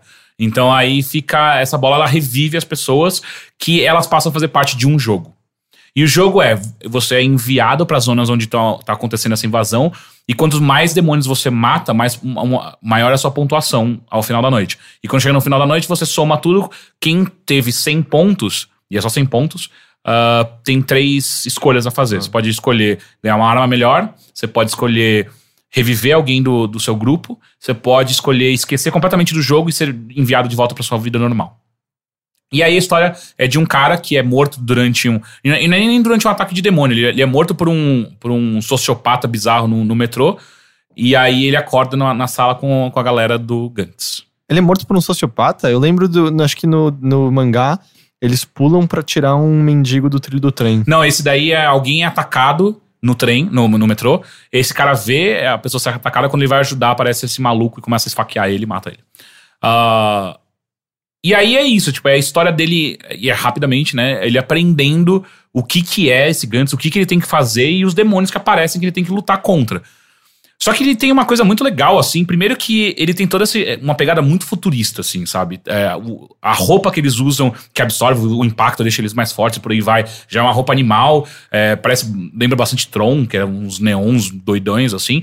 Ah, as armas, elas têm uns efeitos muito loucos. Tipo, tem a, a arma, a, a, a- pistolinha inicial que eles pegam, ela explode a cabeça. Ela dá um tiro e daí não aparece o tiro nem nada, de repente Rola um, rola um delay. é, e- e explode a cabeça. Aí tem uma espada ninja mesmo. Aí tem uma arma que ele dá um tiro e vem um bagulho de, de não sei de onde, do alto, e esmaga. É como se fosse uma. Lembra muito. Vocês lembram daquele filme A Cela? Sim. Sim. E aí quando, Quando tem o um cavalo. cavalo- É, a- só que a arma vem de cima e ela faz isso, saca?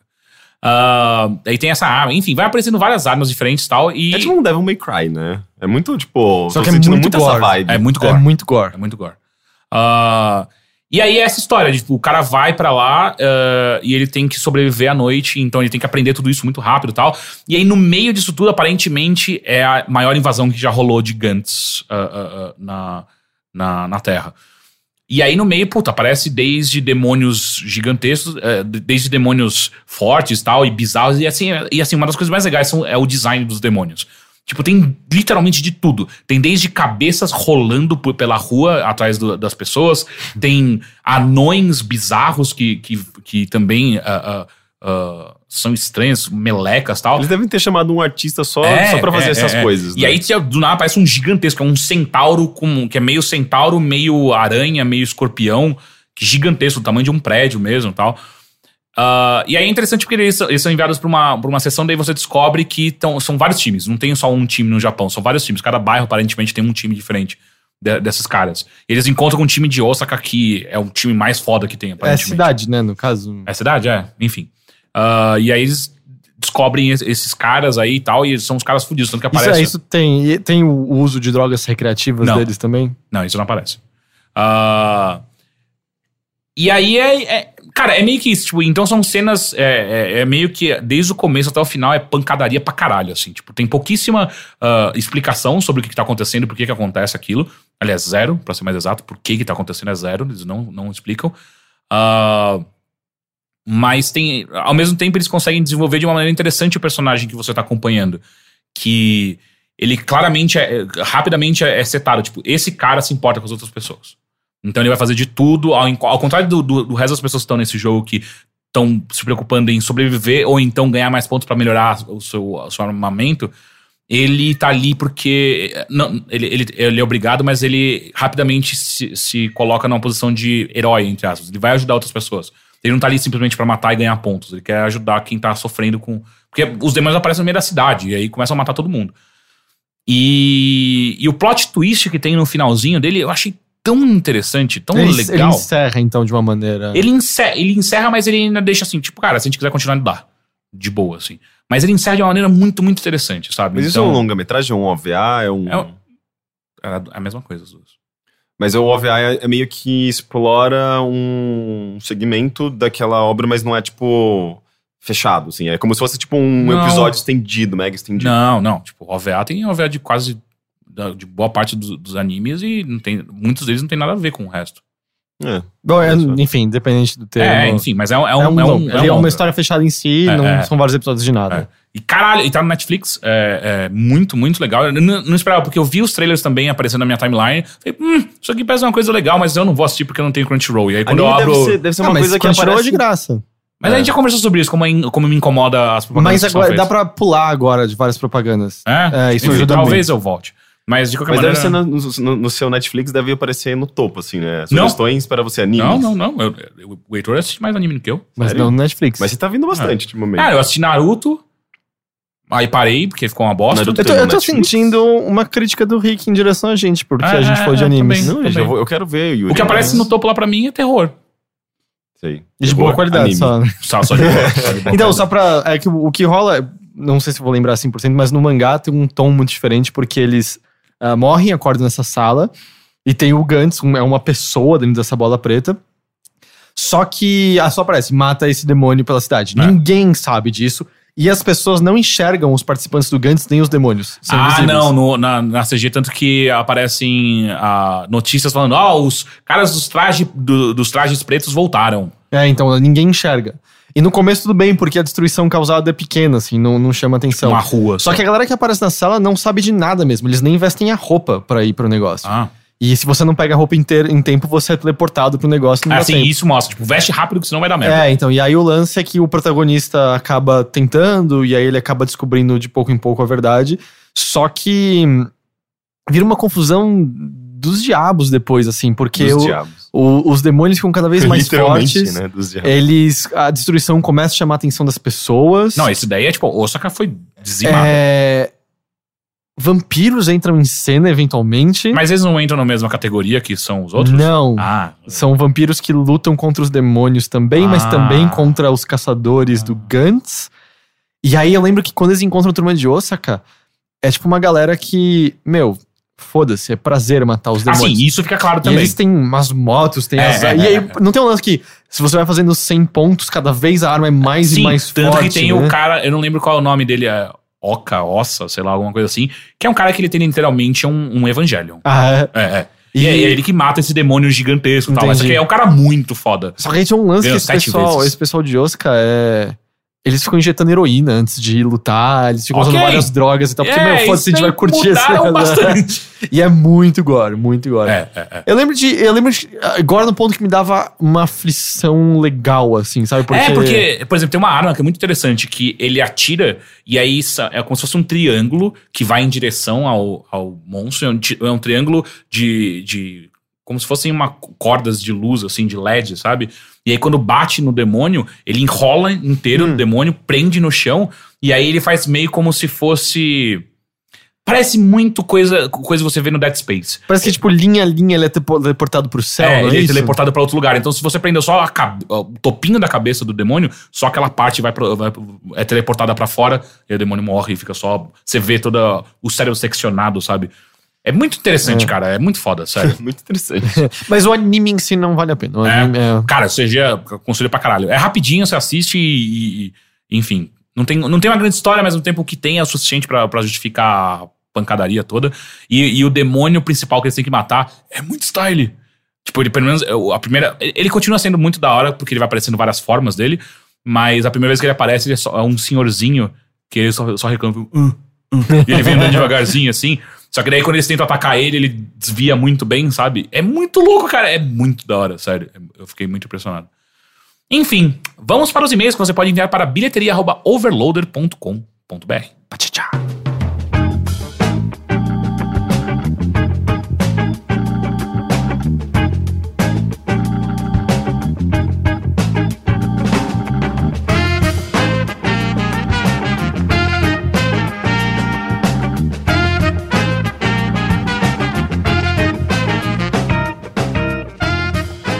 Então vamos para o primeiro e-mail. Quem enviou foi, foi Bruno. Hum. E ele fala o seguinte: o fato do Teixeira ter visto Rings e o Heitor ter comentado a falta de e-mails para o bilheteria eram a deixa que eu precisava. Ah, é. Muito interessante. Eu não tinha. Eu não sabia nada de, de Ringo. É. Ah, ah, e aí a, a deixa que eu precisava para vir aqui despejar sobre seus peitorais, faces e por dentro de suas gargantas meu conhecimento sobre a franquia Ring. Isso foi bem Ringo, específico. Como- diria bem pornográfico. como os fãs mais assíduos gostam de chamar. Fãs mais assíduos. A gente vai bastante ver a Samara, sabe? Adquiridos recentemente, graças à minha digníssima dama, que além de linda é muito fã. Irei tentar citar rapidamente alguns fatos que julgo curiosos. Heitor, por favor. É que eu achei engraçado, por isso que eu deixei. Heitor, por favor, corte os que não achar muito relevante, pois, mas não corte o elogio que fiz para minha namorada, pois ela é realmente linda. Eu achei divertido. Eu não cortei nada. Eu não cortei nada. A versão americana é muito mais show do que tell. No caso, tudo é mais óbvio e mais visceral. Um exemplo disso é que a Samara é uma personagem que aparece o tempo todo no filme, enquanto no Ringo, a Sadako, que é a É a Samara do Japão. Mesmo, mesmo só aparece lá pro finalzinho e ela meio que não mata ninguém. A razão pela qual as pessoas morrem depois de assistir a fita é porque ela passa mensagens diretas pro seu cérebro que o configura para criar uma doença que lhe matará em sete dias. É sério. Calma, vai piorar. Se acharam isso estranho, saiba que tudo que vocês veem, na verdade, se passa dentro de uma realidade virtual. Essa parte eu já não tenho a menor ideia do que. Do que... É, eu assisti o, até o chamado 2, o japonês. e é- É dentro de uma. Mas assim, eles põem um visor de realidade virtual? O que que. É uma Matrix? Não, não, mas só que tem uma, tem uma pegada que lembra quase é, é, Caça-Fantasmas. Eu não lembro de realidade virtual no Caça Não, não, mas é de efeitos e o que, que Ah. eles vão fazer pra Ah, tentar é? se livrar. É. Ah, enfim, a coisa mais foda da franquia, em minha opinião, é a personagem da Sadako, que tem um background bem sombrio que apenas em duas de suas 500 adaptações tem o mesmo do, tem o mesmo do livro. O básico é o que você já sabe, que ela possui poderes paranormais e foi morta e jogada num poço. Na versão original acontece que Sadako se aproxima de um homem e o mesmo tenta fazer sexo com ela, mesmo ela negando. Quando o homem finalmente consegue convencer Sadako e está para realizar o ato, ele percebe que Sadako não é uma garota comum. Ela possui, além de uma vagina, também um pênis. Eu não lembrava disso. Isso tá só no livro, eu acho. Ele falou, e algumas adaptações? Ah, não confundir como hermafroditas. Ela sofre de uma condição chamada síndrome de feminização testicular, onde o indivíduo, por algum motivo, é um homem por dentro. Porém, seu corpo cresce como o de uma mulher, inclusive com uma vagina não funcional. Lembro que eu falei sobre personagens que transitam entre masculino e feminino no- na- em Existem- obras japonesas? Existem escalas dessa condição onde garotas crescem e vivem e só descobrem que possuem a mesma quando na idade da menstruação ela simplesmente não ocorre. Sadako, agora frustrada, pois o homem que queria abusar dela desistiu por ela ser diferente, teve uma onda de sentimentos conflitantes e atacou o homem, que acabou matando-a e jogando no poço, onde ela sobrevive por dias por conta do seu ódio para com o mundo. É, esse é o lance, né? Ela sobrevive no posto É. por sete dias, não é isso? É, acho que é. O fato de que ela quer que as pessoas clonem as fitas para se salvarem é uma alusão ao fato de que a mesma queria apenas ter filhos um dia, mas nunca poderia, pois não tinha útero. Uma última Isso é curiosidade louco. é que a continuação do livro The Ring se chama Rasen, ou Raisin, sei lá. Não era assim? Rasen, pode ser. Rasengan. Exatamente, viu? E era desejado. Rasengan era, é o do Naruto, né? Sim. Ah, tá. E era desejado que ele fosse adaptado para o cinema. Porém, a história era meio diferente do que queriam, então inventaram de fazer dois filmes. A lá Pokémon Red and Blue existem Ringo 2 e Racing, que continuam do final de Ringo. Ok? Tipo, tem duas continuações que, Que é meio que paralelamente uma acontecem. árvore, né? Um vai É. pra um caminho e pro outro. Os filmes são gravados com os mesmos atores, porém têm histórias completamente diferentes partindo do mesmo ponto inicial. Cara, imagina não saber disso se você pega na TV, deve ser É. a coisa mais confusa do mundo. Isso só no Japão. Sim. É da versão japonesa, é. Não Parece tem outro uma- filme da Naomi Watts. contando. Parece uma ótima ideia, mas aparentemente não foi, pois Racing foi mal concebido pra cacete. E os produtores compraram os filmes para, para assumir com eles e deixar Ring 2 ser a continuação oficial. Foi tipo a Xuxa, né? Querendo comprar os. os, a- o amor, a- como chama? é O amor proibido? Não, não. produção. Amor Doce Amor? Amor desse amor. É isso, não é? É. Ringo, Ringo 2, Racing e Ringo Zero estão todos no Netflix. Ouviu, Teixeira? Eu acho que eu querer ver, eu acho que eu quero ver esse assim. Não, você tem que ver todos. Não. Não, o primeiro Ringo é, porra, é muito da hora. É? Sério. É. Mas até hoje. Sim, sim, ele é muito, Mas muito cacete, bom. eu não tinha a menor ideia de nada disso. Uma das maiores diferenças do, do primeiro, do, do Ringo japonês e do The Ring, é que eles não usam efeito especial pra Sadako. Então eles contrataram uma artista corporal fodida pra fazer os passos dela saindo da TV. E é assustador, porque você vê que existe humanidade ali. Ao contrário do, do, do chamado, que quando ela tá saindo da TV, você fica, ah, faz uns negócios meio de TV que dá uns jump cuts, por aí vai. Ali não, ali é tudo um ator fazendo mesmo. E é porra, é assustador. Eu lembro de, de assistir o making off de Silent Hill, que eles também contratam uns Ah, pra fazer a, a enfermeira? as, as enfermeiras. Do- do é filme, legal. isso? É, do filme. Enfim, segundo e-mail. Gabriel Oliveira mandou. Me chamo Gabriel, tenho 25 anos e gostaria de saber como vocês consomem entretenimento. Assistindo ou escutando. Acabou. Eu não entendi também. Calma, o. Teixeira não leu o e-mail inteiro. Ele tá Ah, tá, zoando. tem resto? Não, porque tipo, se for só essa pergunta. Minha gente só criança, grava isso há quatro anos. Minha criança ingênua e pura. Vocês seguem alguma regra como ler um livro todo por mês, ou procurar, um, ou procurar ouvir um álbum toda semana, ou simplesmente fazem o que têm vontade? Como equilibrar o fato de jogar, ler, ver filme, seriado, trabalhar, ouvir música e etc? Minha pergunta se refere a qualquer tipo de entretenimento. E aproveitando o assunto, vocês se sentem obrigados a trazer conteúdo para a bilheteria? Existiu algum caso de eu preciso ver algo para falar no podcast? Caso tenha acontecido, vocês acham que com a obrigação de ver algo por trabalho pode ter prejudicado o consumo do entretenimento? Obrigado e tenham um bom dia. Ah, ok. É uma pergunta interessante, de fato. É... Vamos começar pela primeira. Tipo, É. a gente tem algum tipo de regra ou, ou, ou, ou ritual de consumir? Tem que ler todo, todo, todo, todo mês um livro, tem que assistir um filme, alguma coisa assim? Não sei, vocês têm? Eu não tenho. Eu comecei a tentar fazer coisas especialmente com leitura, porque eu percebi que eu li muito poucos livros no, no ano passado, e eu não gosto disso nem um pouco. Então eu tenho meio acordado mais cedo pra passar pelo menos uma meia hora lendo antes de começar a trabalhar ou coisa do tipo. Então não tem um objetivo específico de preciso terminar um livro em tanto tempo, mas eu estou me obrigando a fazer isso. Ativamente lendo É, tempo da mesma todo. maneira como eu também acordo mais cedo pra fazer bicicleta, por exemplo, sabe? É, Tipo, se eu não me forçar nessas coisas, é muito fácil você cair no conforto de. Não fazer nada. É, ou de fazer qualquer outra coisa. Ah, Assistir filme de terror ruim. deixa eu olhar o, ou olhar o Facebook por 20 minutos. Por que, que eu não tô lendo alguma Uhum. coisa por 20 minutos, sabe? Coisa assim. Eu comecei eu também esse ano, porque eu percebi que ano passado eu li acho que dois livros, enquanto eu lia uma cacetada antes. E aí eu comecei a colocar uma meta de pelo menos 10 páginas por dia. Então 10 Que, páginas. que é nada, né? Quando você- Exato. E, mas eu preciso acelerar isso, porque eu tô lendo Graça Infinita, né? E 10 páginas. por É, você vai estar. seu filho vai terminar de ler pra você. É, é, é. É engraçado que eu costumava ler muito mais quando eu passava mais tempo em transporte público, né? Tipo, Ah, sim. metrô, ônibus. Eu estava mais podcasts por conta disso. Minha podcast eu nunca peguei mesmo o hábito. Mas é, eu, eu, eu costumo muito anotar nomes, assim. Eu, tipo, alguém me fala de algum livro que parece interessante, eu vou lá, anoto. Mas como você consome isso? Porque anotar eu também Então, mas é, é engraçado, essas, no- essas, essas notas, a maior parte delas se perdem por aí. Você fica sabe? lendo as notas, É, não, né? Eu passo que 10 minutos lendo as notas que eu fiz. O que eu faço pra garantir que eu não perco, por exemplo, qualquer livro recomendado eu coloco na minha wishlist da Amazon americana Hum. ou brasileira. Eu nem compro necessariamente através da Amazon. Mas só que quando você precisa, você tá na livraria, Ex- você abre e vê o que você Exato, eu acho que é uma- eu boa. gosto de centralizar em alguns desse- desses métodos. Porque senão, justamente, ah, você põe na nota do celular, na nota no papelzinho e você esquece, sabe? Uhum. Mas é, eu acho que eu- de tudo isso eu consumo muito mais música, assim. É um negócio que eu constantemente tô ouvindo música, não necessariamente quando tô trabalhando, porque eu tenho muita dificuldade de trabalhar e ouvir música ao mesmo tempo, mas é, eu acho que não tem um dia, assim, que eu não, não tenho um momento em que eu ativamente vá atrás de alguma coisa, sabe? Tipo, seja com... é, o Spotify, ele tem uma coisa muito legal, assim, o, o recurso de descobertas da semana, ele faz uma... A partir de- de algoritmos, ele vai puxando coisas que são similares ah, com Sim. os artistas que você ouve, né? E você consegue descobrir muita coisa ali. Você eu viu uma coisa nova de- que ele tem agora que é muito legal também? O- O, mixtape diário? Sim, mas é coisas que você já ouviu, né? Ah, mas é gostoso, né? Eu não Tipo, gosto ah, muito. dia 1 um tem. ou Pelo menos o meu, o meu tá meio assim, tipo, dia 1 um tem rock. Dia 2 tem muito rap. Dia 3 tem Comigo- jazz. Eu não gosto disso. Eu prefiro eu mesmo escolher as, as coisas que eu vou montar minha playlist no dia, sabe? Ou eu tenho muita coisa com playlist de, de separar com gênero, separar com estilo, de eu não sei, eu gosto muito disso. Então eu- minha relação com música é bem mais forte do que com as outras coisas, eu acho. Eu tive um negócio curioso. Eu não pago o Spotify, né?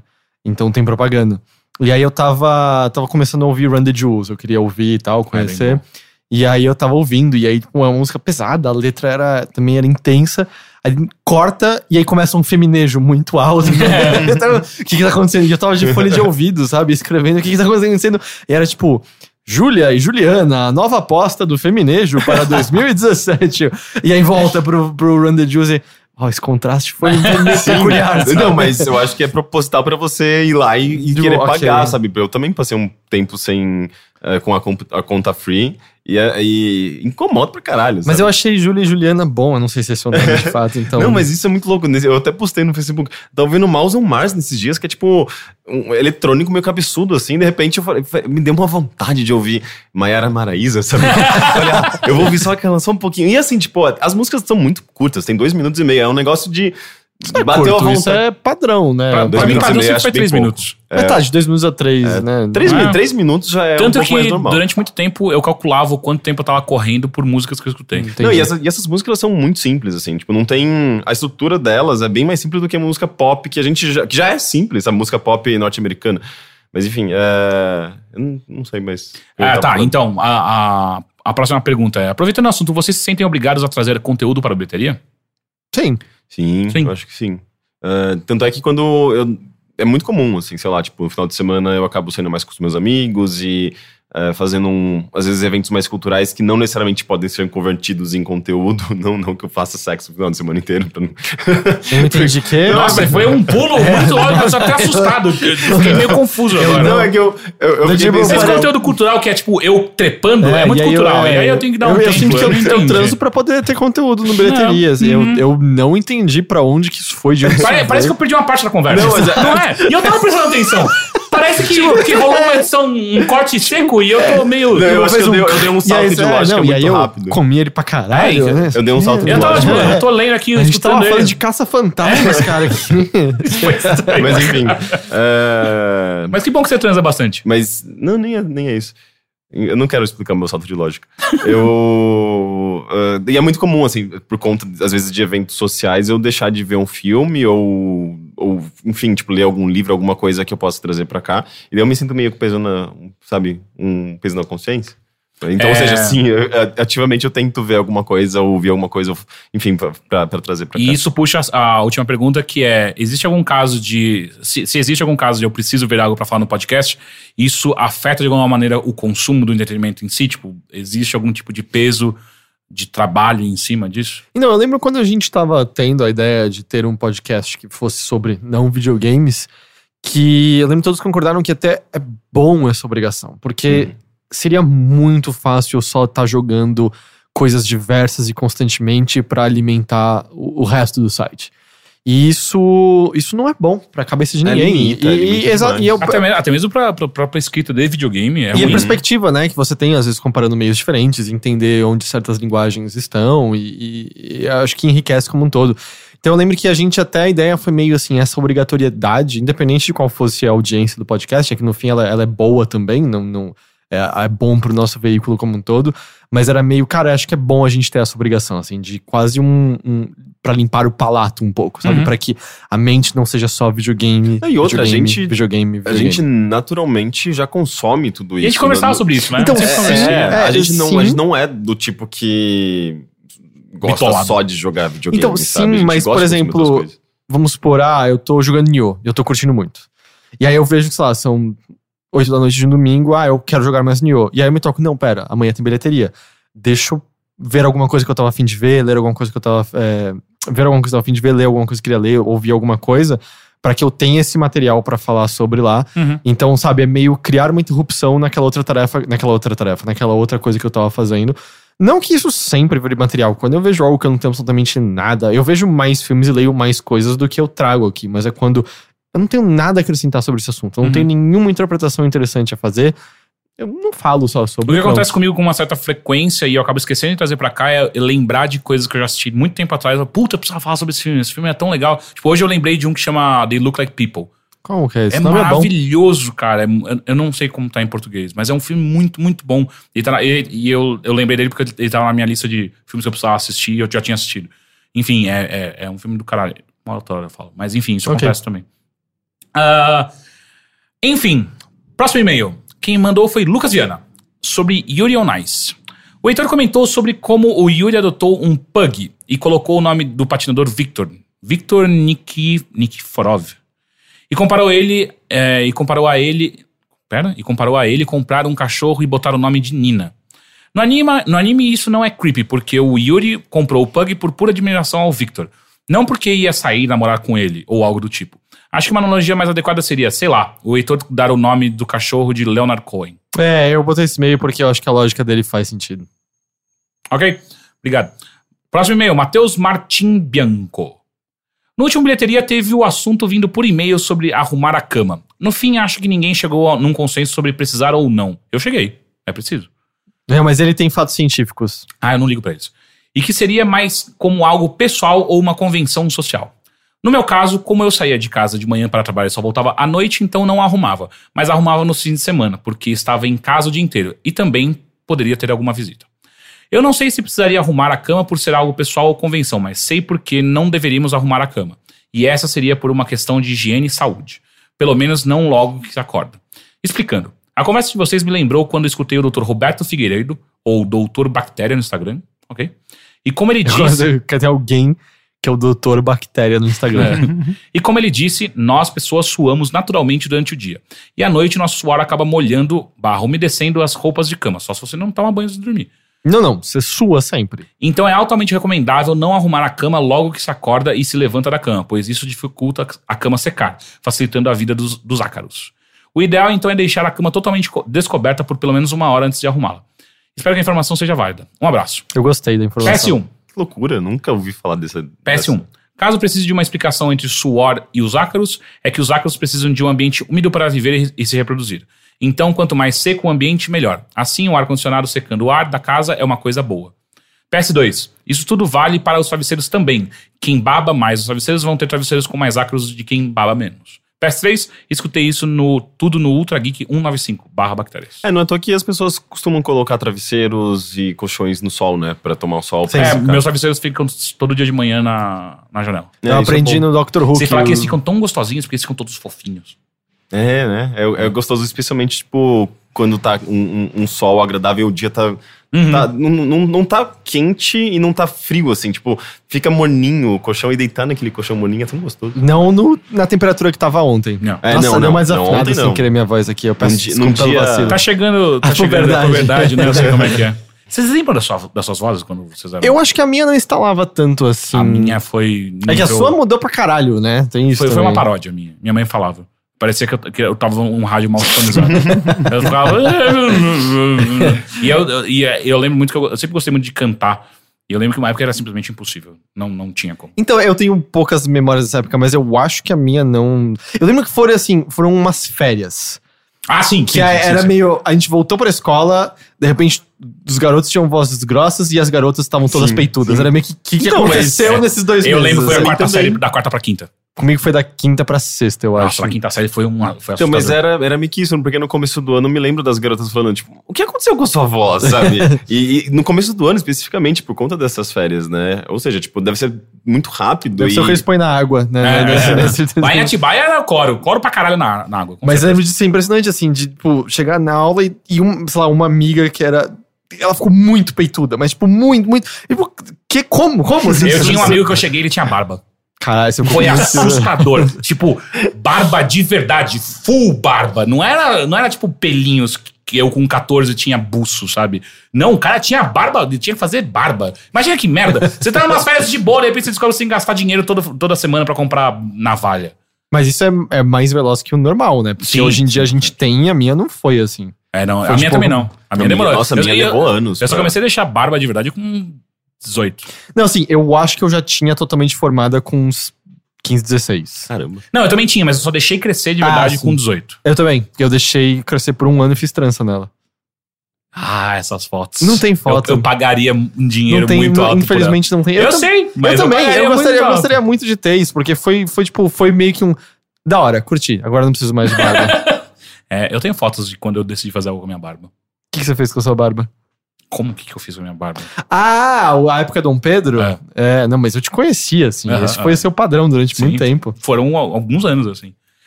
Enfim, é... Peraí, ah, tinha, mais coisas que eu esqueci. É. Ah, tinha algo especial pro Matheus. Sim, eu até botei o título que é Fanmail Vitrolinha do Teteu. Vamos lá, quem mandou foi Vitor Luiz Prado. Peraí, a gente tem que fazer a música. Fanmail Vitrolinha do Teteu. Matheus, queria eu mesmo te dar um beijo.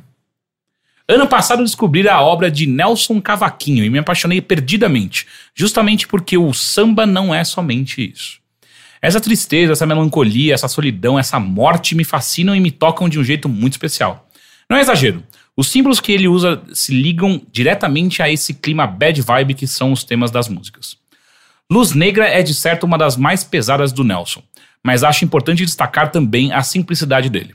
Foi policial militar, mas acabou expulso da corporação no Rio de Janeiro porque abandonava o posto para beber e tocar samba na mangueira. Porra. Se tem, se tem um, um- um- um- Um trabalho que você não deve fazer isso? Não, se tem, se tem um, um, um clichê carioca pra mim é exatamente esse. Ah, é é. parar no meio do trampo pra beber e Clima tocar samba. boêmio. Ah, se endividava muito a ponto de vender a autoria de muitas de suas composições para arranjar uns trocados. Levava uma vida pobre, sempre no subúrbio do- Rio de Janeiro. E só gravou seus discos com mais de 50 anos de idade. Recomendo que assistam o documentário do Leon Hirschman, sobre ele. Aí ele botou o link do YouTube aqui. Sobre a música, recomendo que, ouçam, que ouçam também Visita Triste. E aí ele colocou a, a letra da música aqui, um mais off. Eu vou cantar isso? É que eu, não, é que eu não, sei nem qual é o ritmo disso. Não, Você sabe você qual que é o ritmo precisa disso? cantar, Você, você declama. É, só pula a letra então. Ok. Por último, recomendo que busquem também pelo Guilherme de Brito, parceiro de longa data do Nelson e coautor de muitas músicas. Foi um dos responsáveis por impedir que o Nelson não fosse tão fundo no poço, só o suficiente para ter a coragem e sinceridade que podemos sentir nas suas composições. Abraços a todos e obrigado pelo quadro, Matheus. Esse Uma- foi o fan mail vitrolinha do Teteu. Uma coisa que eu mandou acho- um joinha pra você. Uma coisa que eu acho curiosa são pessoas que conseguem co- eh, converter eh, depressão ou, enfim, coisas. eh, uma visão pessimista, um- uma negatividade em alguma coisa bonita Isso e é- apreciável. Você não acabou de escrever Toda, toda a arte É. da Então, humanidade. Não, não acho que toda arte, toda isso é a única fonte de arte para artistas. É, porque, tipo, eu, eu já tive momentos deprimidos e eu não sei se eu, se eu estava clinicamente deprimido, mas, enfim, momentos, sei lá, que eu me sentia realmente muito mal e eu não me, não me sentia nem um pouco criativo. Eu não, Não, não, conseguia então, depositar não é isso que em toda alguma... pessoa triste é criativa, mas muito da criatividade parte da tristeza. Ou Não, da sim, insatisfação, entendeu? Sim, mas, mas eu acho que... Só porque, tipo, Mas eu acho que uma pessoa deprimida, clinicamente deprimida, ela não consegue produzir. Não, Ela, não ela- são todas. Sei, talvez. tanto que Não, é não, tanto não que- são todas. Tem pessoas clinicamente Tipo, deprimidas por exemplo, que- o, que o- fazem o é- Lars, von, Lars, Lars von Trier ele passou por um momento de depressão que ele considerou um, um bloqueio criativo na carreira dele. Então, assim, tem- ele parou, parou tem- de produzir. Depressão tem todos os tipos, né? Sim. E eu lembro que uma vez, quando a gente respondeu o e-mail de uma pessoa deprimida, que estava clinicamente deprimida, a gente até- ela falava que ela desenhava, a gente falou continua desenhando, a gente recebeu um e-mail de um psicólogo na semana seguinte falando continuar fazendo atividades como um todo é, é, é sabido que ajuda no tratamento contra a depressão. É, sua forma de. É uma expressão sua que está E de sendo. compreender, né? O, Sim. Eu vi um texto é, circulando recentemente e eu te- ele deixava bem claro: isso é só uma hipótese que está sendo analisada, mas é de por que humanos sofrem de depressão, assim, qual seria a Hum. vantagem evolutiva, assim, e a hipótese é de que a depressão nos torna autocentrados, ela desliga a nossa atenção para fatores externos ao mundo para que a gente quase entre num estado de autoanálise e entenda o que está nos incomodando e como resolver isso, entendeu? É meio que é, desliga essas funções para que você resolva o problema, mas obviamente na nossa sociedade atual é impossível você parar para resolver isso, você tem que continuar funcional e aí Mas, eu- mas eu nunca achei que depressão era algum tipo de sistema evolutivo. é, é que a questão é meio tipo por que que nós sofremos de depressão? É sabe? porque me parece que, colocando dessa forma, parece que a depressão sempre existiu. Eu, eu nunca li nada que colocasse, Ah, tipo, tem- depressão sempre existiu. Existem. Existem. Ah, é Platão que fala sobre isso, assim, de. Ah, sobre a melancolia e pessoas apoiadas, e, e justamente ele já menciona sobre como criatividade Mas eu tô ah, pensando está mais... muito atrelado à melancolia. É porque quando a gente fala de... Eu, pelo menos, penso, né? Quando fala de... O mal do século. Não, não, não, não. De, de evolução, eu penso em... Tá, o que, que o Neandertal tinha com, com depressão? Sacou? Uhum. Tipo, porque... Aí eu entendo, porque senão me parece só mais que é uma evolução da sociedade de uma maneira Sim, geral. sim, ah, tá. É. Que, é que talvez a maneira como a gente a experiencia também esteja Hum. muito mais ligado à nossa relação com a sociedade, mas é algum mecanismo que existe. Enfim, era um texto com só uma. De novo, era uma hipótese. Uhum, uhum. É, eles estavam tentando pensar por quê e tal. Eu nunca pensei nisso, Hum. que talvez sempre existiu. E. Porque eu, eu acho que. é, eu não sei dizer se antes ele era ativado pela morte de, de alguém próximo, alguma coisa assim. Uhum. Só que lidar com isso é diferente de como a gente lida, né? Com coisas hoje em dia. Enfim, eu não sei. De novo, era só um texto que eu li que eu achei legal. Enfim, senhores, muito obrigado novamente por mais um bilheteria. Eu, Eu, que agradeço. eu, eu não agradeço. Eu agradeço. Não? Mas eu aprecio. Ok. Ok? E esse gato aqui? Como é que ela Gata, chama? Mira. A Mira. A Mira. a Mi- a- aparentemente a Mira é quem gosta de ficar na mesa com a gente, né? Sim. É, a outra não, não Se você tá no vídeo, você tá vendo agora a, a bela gata aqui, Mira. Mas ela aparentemente gosta de ficar aqui, não muito carinho, né? Ela foi fugindo das nossas mãos progressivamente. Ela gosta de carinho na, na cabeça. Matheus. Ela gosta de companhia. Enfim, senhores, muito obrigado e até semana que vem. Tchau. Tchau. Tchau! Vitrolinha do Teteu. É óbvio que eu tinha que usar essa musiquinha que o Heitor cantou como o novo tema da vitrolinha do Teteu, né? Obviamente, e agora tá oficializado, vai ser isso pra sempre. Obrigado, Heitor, mesmo que você não saiba disso por enquanto. E, bom, antes de entrar na vitrolinha, eu só queria também mais uma vez agradecer que o pessoal curtiu muito a escolha do Nelson Cavaquinho. Muita gente comentou, falou que gostou das baboseiras que eu falei e falou que gostou da música também. Então fico feliz, que massa. E valeu, Vitor, por ter escrito também. Teve gente que me escreveu no Facebook. Mas eu queria então fazer só um complemento sobre o Nelson Cavaquinho que provavelmente no Spotify vocês vão encontrar dois discos dele. Isso porque, como eu disse, ele não foi um cara que gravou muitas músicas, ele foi muito gravado por outras pessoas. E esses discos têm cara um pouco de que foram feitos porque precisavam dar uma grana pro cara, sabe? Ele era muito interpretado, mas como o e-mail falou, ele ainda vivia na mangueira e etc. Devendo muito dinheiro, aparentemente. Então fizeram um pouco esse disco meio para ajudar ele. E um deles até tem interlúdios entre as músicas dele conversando com alguns intérpretes famosos das músicas dele. Beth Carvalho, por exemplo, pessoas assim. Tem muita cara de que foi feito para dar uma força para ele, sabe? E uma outra coisa que eu queria indicar é um. Vocês lembram daquele ensaio da TV Cultura, aquele programa, né? Muito interessante.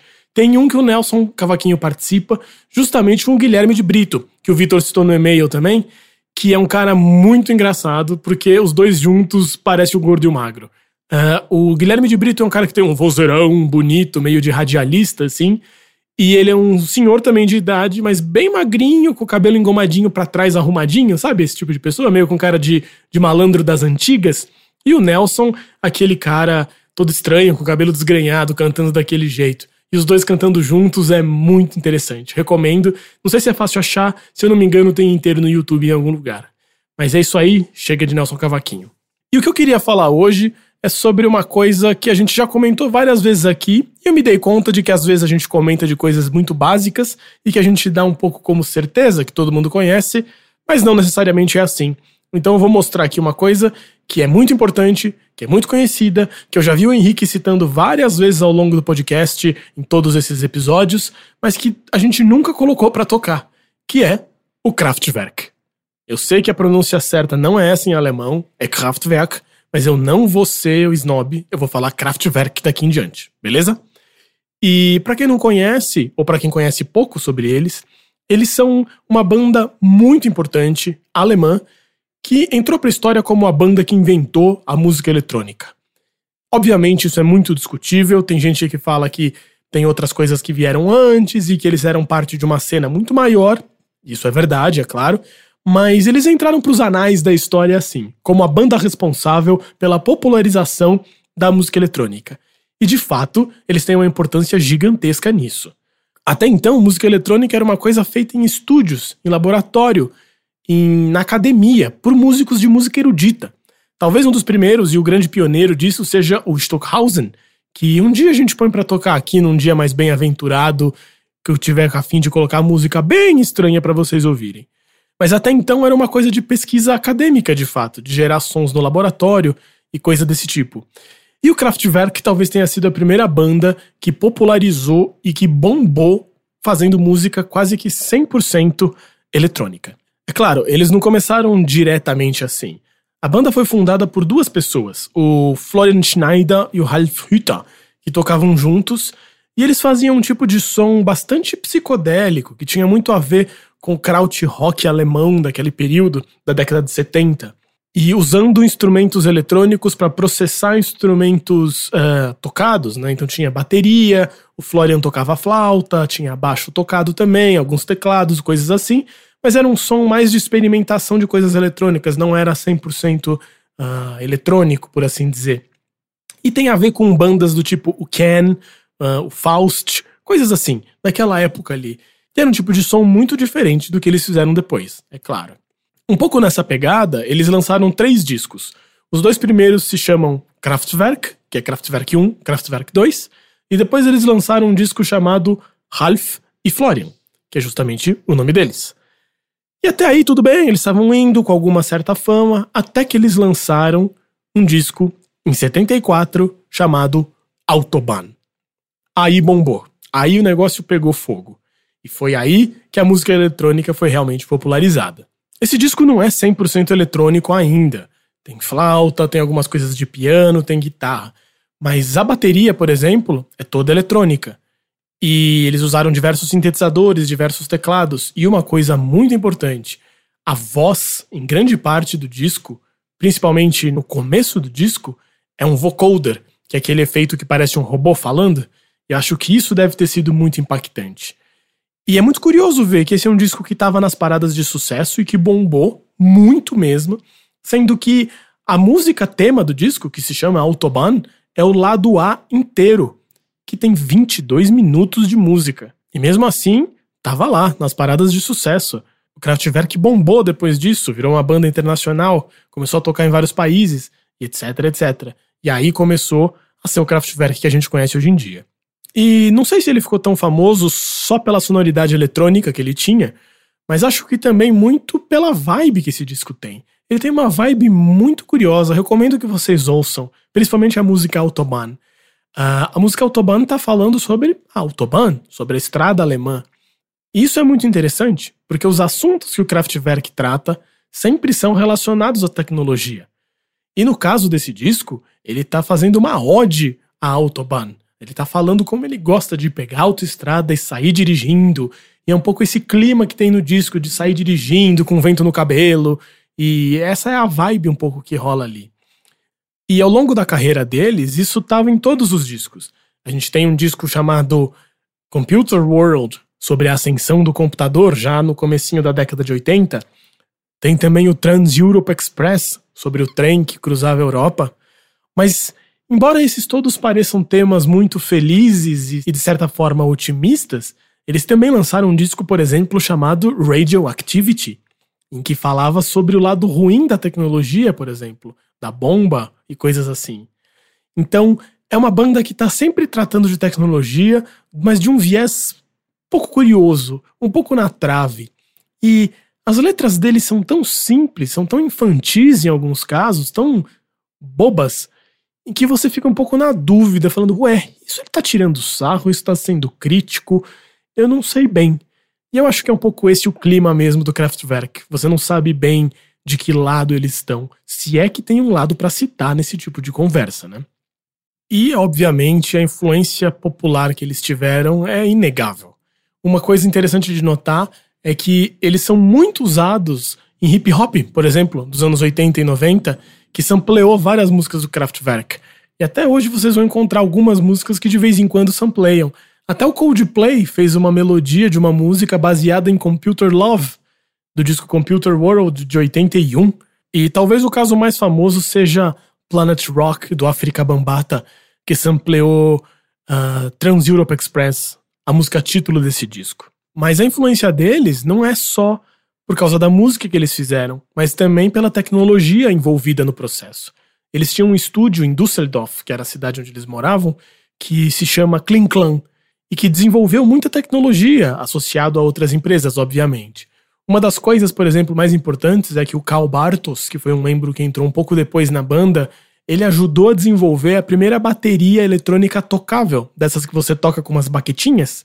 Ele fez parte disso. O Kraftwerk foi a primeira banda a ter uma dessas. Então, de certa maneira, o Kraftwerk estava um pouco puxando tecnologia para desenvolver coisas que hoje em dia a gente já tem como garantidas. Eles foram muito importantes para o desenvolvimento tecnológico também da música eletrônica, sendo que hoje em dia eu acho que a gente não consegue mais conceber o um mundo sem música eletrônica. Talvez tenha sido uma das coisas mais importantes do século. Honestamente, eu poria o Kraftwerk do lado dos Beatles. Mas o que a gente vai ouvir deles hoje é de um disco que talvez seja o disco mais famoso deles. Com certeza é uma das capas de disco mais famosas, que se chama The Man Machine. Mas antes, duas curiosidades. Uma coisa importante de dizer é que todos os discos eles eram lançados em duas versões diferentes, em inglês e em alemão. Ou seja, Computer World também tem Computerwelt. Man Machine também tem Die Mensch Maschine. Ou seja, todos os discos eles davam um jeito de escrever letras que funcionavam nas duas línguas e encaixavam tanto em alemão quanto em inglês na música. E se vocês procurarem, vocês vão encontrar as duas versões. Os discos são praticamente idênticos, tirando tirando a voz que é cantada em outra língua. Mas é interessante fazer essa comparação. Para quem estiver bem aventurado, procure as duas versões. É mais fácil encontrar as em inglês, obviamente, que foram as mais comercializadas. As versões em alemão eram vendidas só na Alemanha na época. E é óbvio que eles conseguiam fazer isso porque, como eu disse, as letras eram muito simples e muito básicas, como vocês vão notar nessa música de agora. E o segundo comentário é sobre a imagem do Kraftwerk, que também é sempre muito importante. Eles eram uma banda muito demodé, por assim dizer. Ou seja, nessa época do krautrock, em que todo mundo estava indo na vibe hippie e muito loucão, com os cabelos compridos, eles não, eles tinham o cabelo super engomadinho, curtinho, usavam terno. E isso sempre foi muito importante, essa coisa quase burocrática que eles tinham, empresarial, um pouco também como referência aos anos 50 e 60, aquele estilo de se vestir. De qualquer modo, tem sempre um pouco essa pegada de fora de época, ou de uma coisa empresarial, de uma coisa que parece que não é rompimento com a tradição, mas sim segmento da tradição, que eu acho que é uma coisa muito alemã. E talvez eles pensem assim mesmo, que o Kraftwerk não é uma banda de rompimento e que está quebrando as estruturas e fazendo a música eletrônica como uma revolução. Acho que não. Talvez eles estejam só seguindo o curso natural da história. E nesse disco da música que a gente vai ouvir, o Man Machine, eles criam essa visualidade que talvez seja a mais famosa do Kraftwerk, que são eles vestidos de calça preta, com camisa vermelha e uma gravata fininha preta. A capa desse disco talvez vocês já tenham visto, mesmo se vocês nunca ouviram eles. São eles virados olhando para o lado, para a esquerda, com um em cima do outro meio numa escadinha. E dentro do encarte são manequins feitos com o rosto deles. E é um pouco assustador, porque realmente parece muito com eles. Tem os robôs meio mexendo nos instrumentos, como se eles estivessem tocando. Então eu acho que agora nesse disco eles entram nessa piada de que eles próprios são a máquina. E a tecnologia que eles estão falando é sobre eles mesmos e sobre robôs. E que eu acho que esse disco entra na categoria dos discos sinistros do Kraftwerk. Embora tenha músicas muito felizes, é muito estranho. Ele tem uma vibe toda meio Metrópolis, sabe? Aquele filme. Todo disco tem essa cara. Inclusive tem uma música que se chama Metrópolis. E essa coisa dos robôs talvez seja também das coisas mais famosas do Kraftwerk, porque tradicionalmente uma das músicas desse disco, talvez uma das mais famosas deles, que é The Robots, os robôs, eles saem do palco em todo show e quem toca são robôs dançando. Mas ao invés de ouvir essa música, The Robots, que é tão famosa, eu quero colocar pra gente ouvir aqui The Man Machine, que é o título do disco. É muito curioso, vocês vão notar esse clima estranho que eu tô dizendo. Não é uma música nem um pouco feliz, pelo contrário, ela parece meio atravancada e bastante sombria. Vocês vão notar isso. Então espero que vocês gostem The Man Machine do Kraftwerk.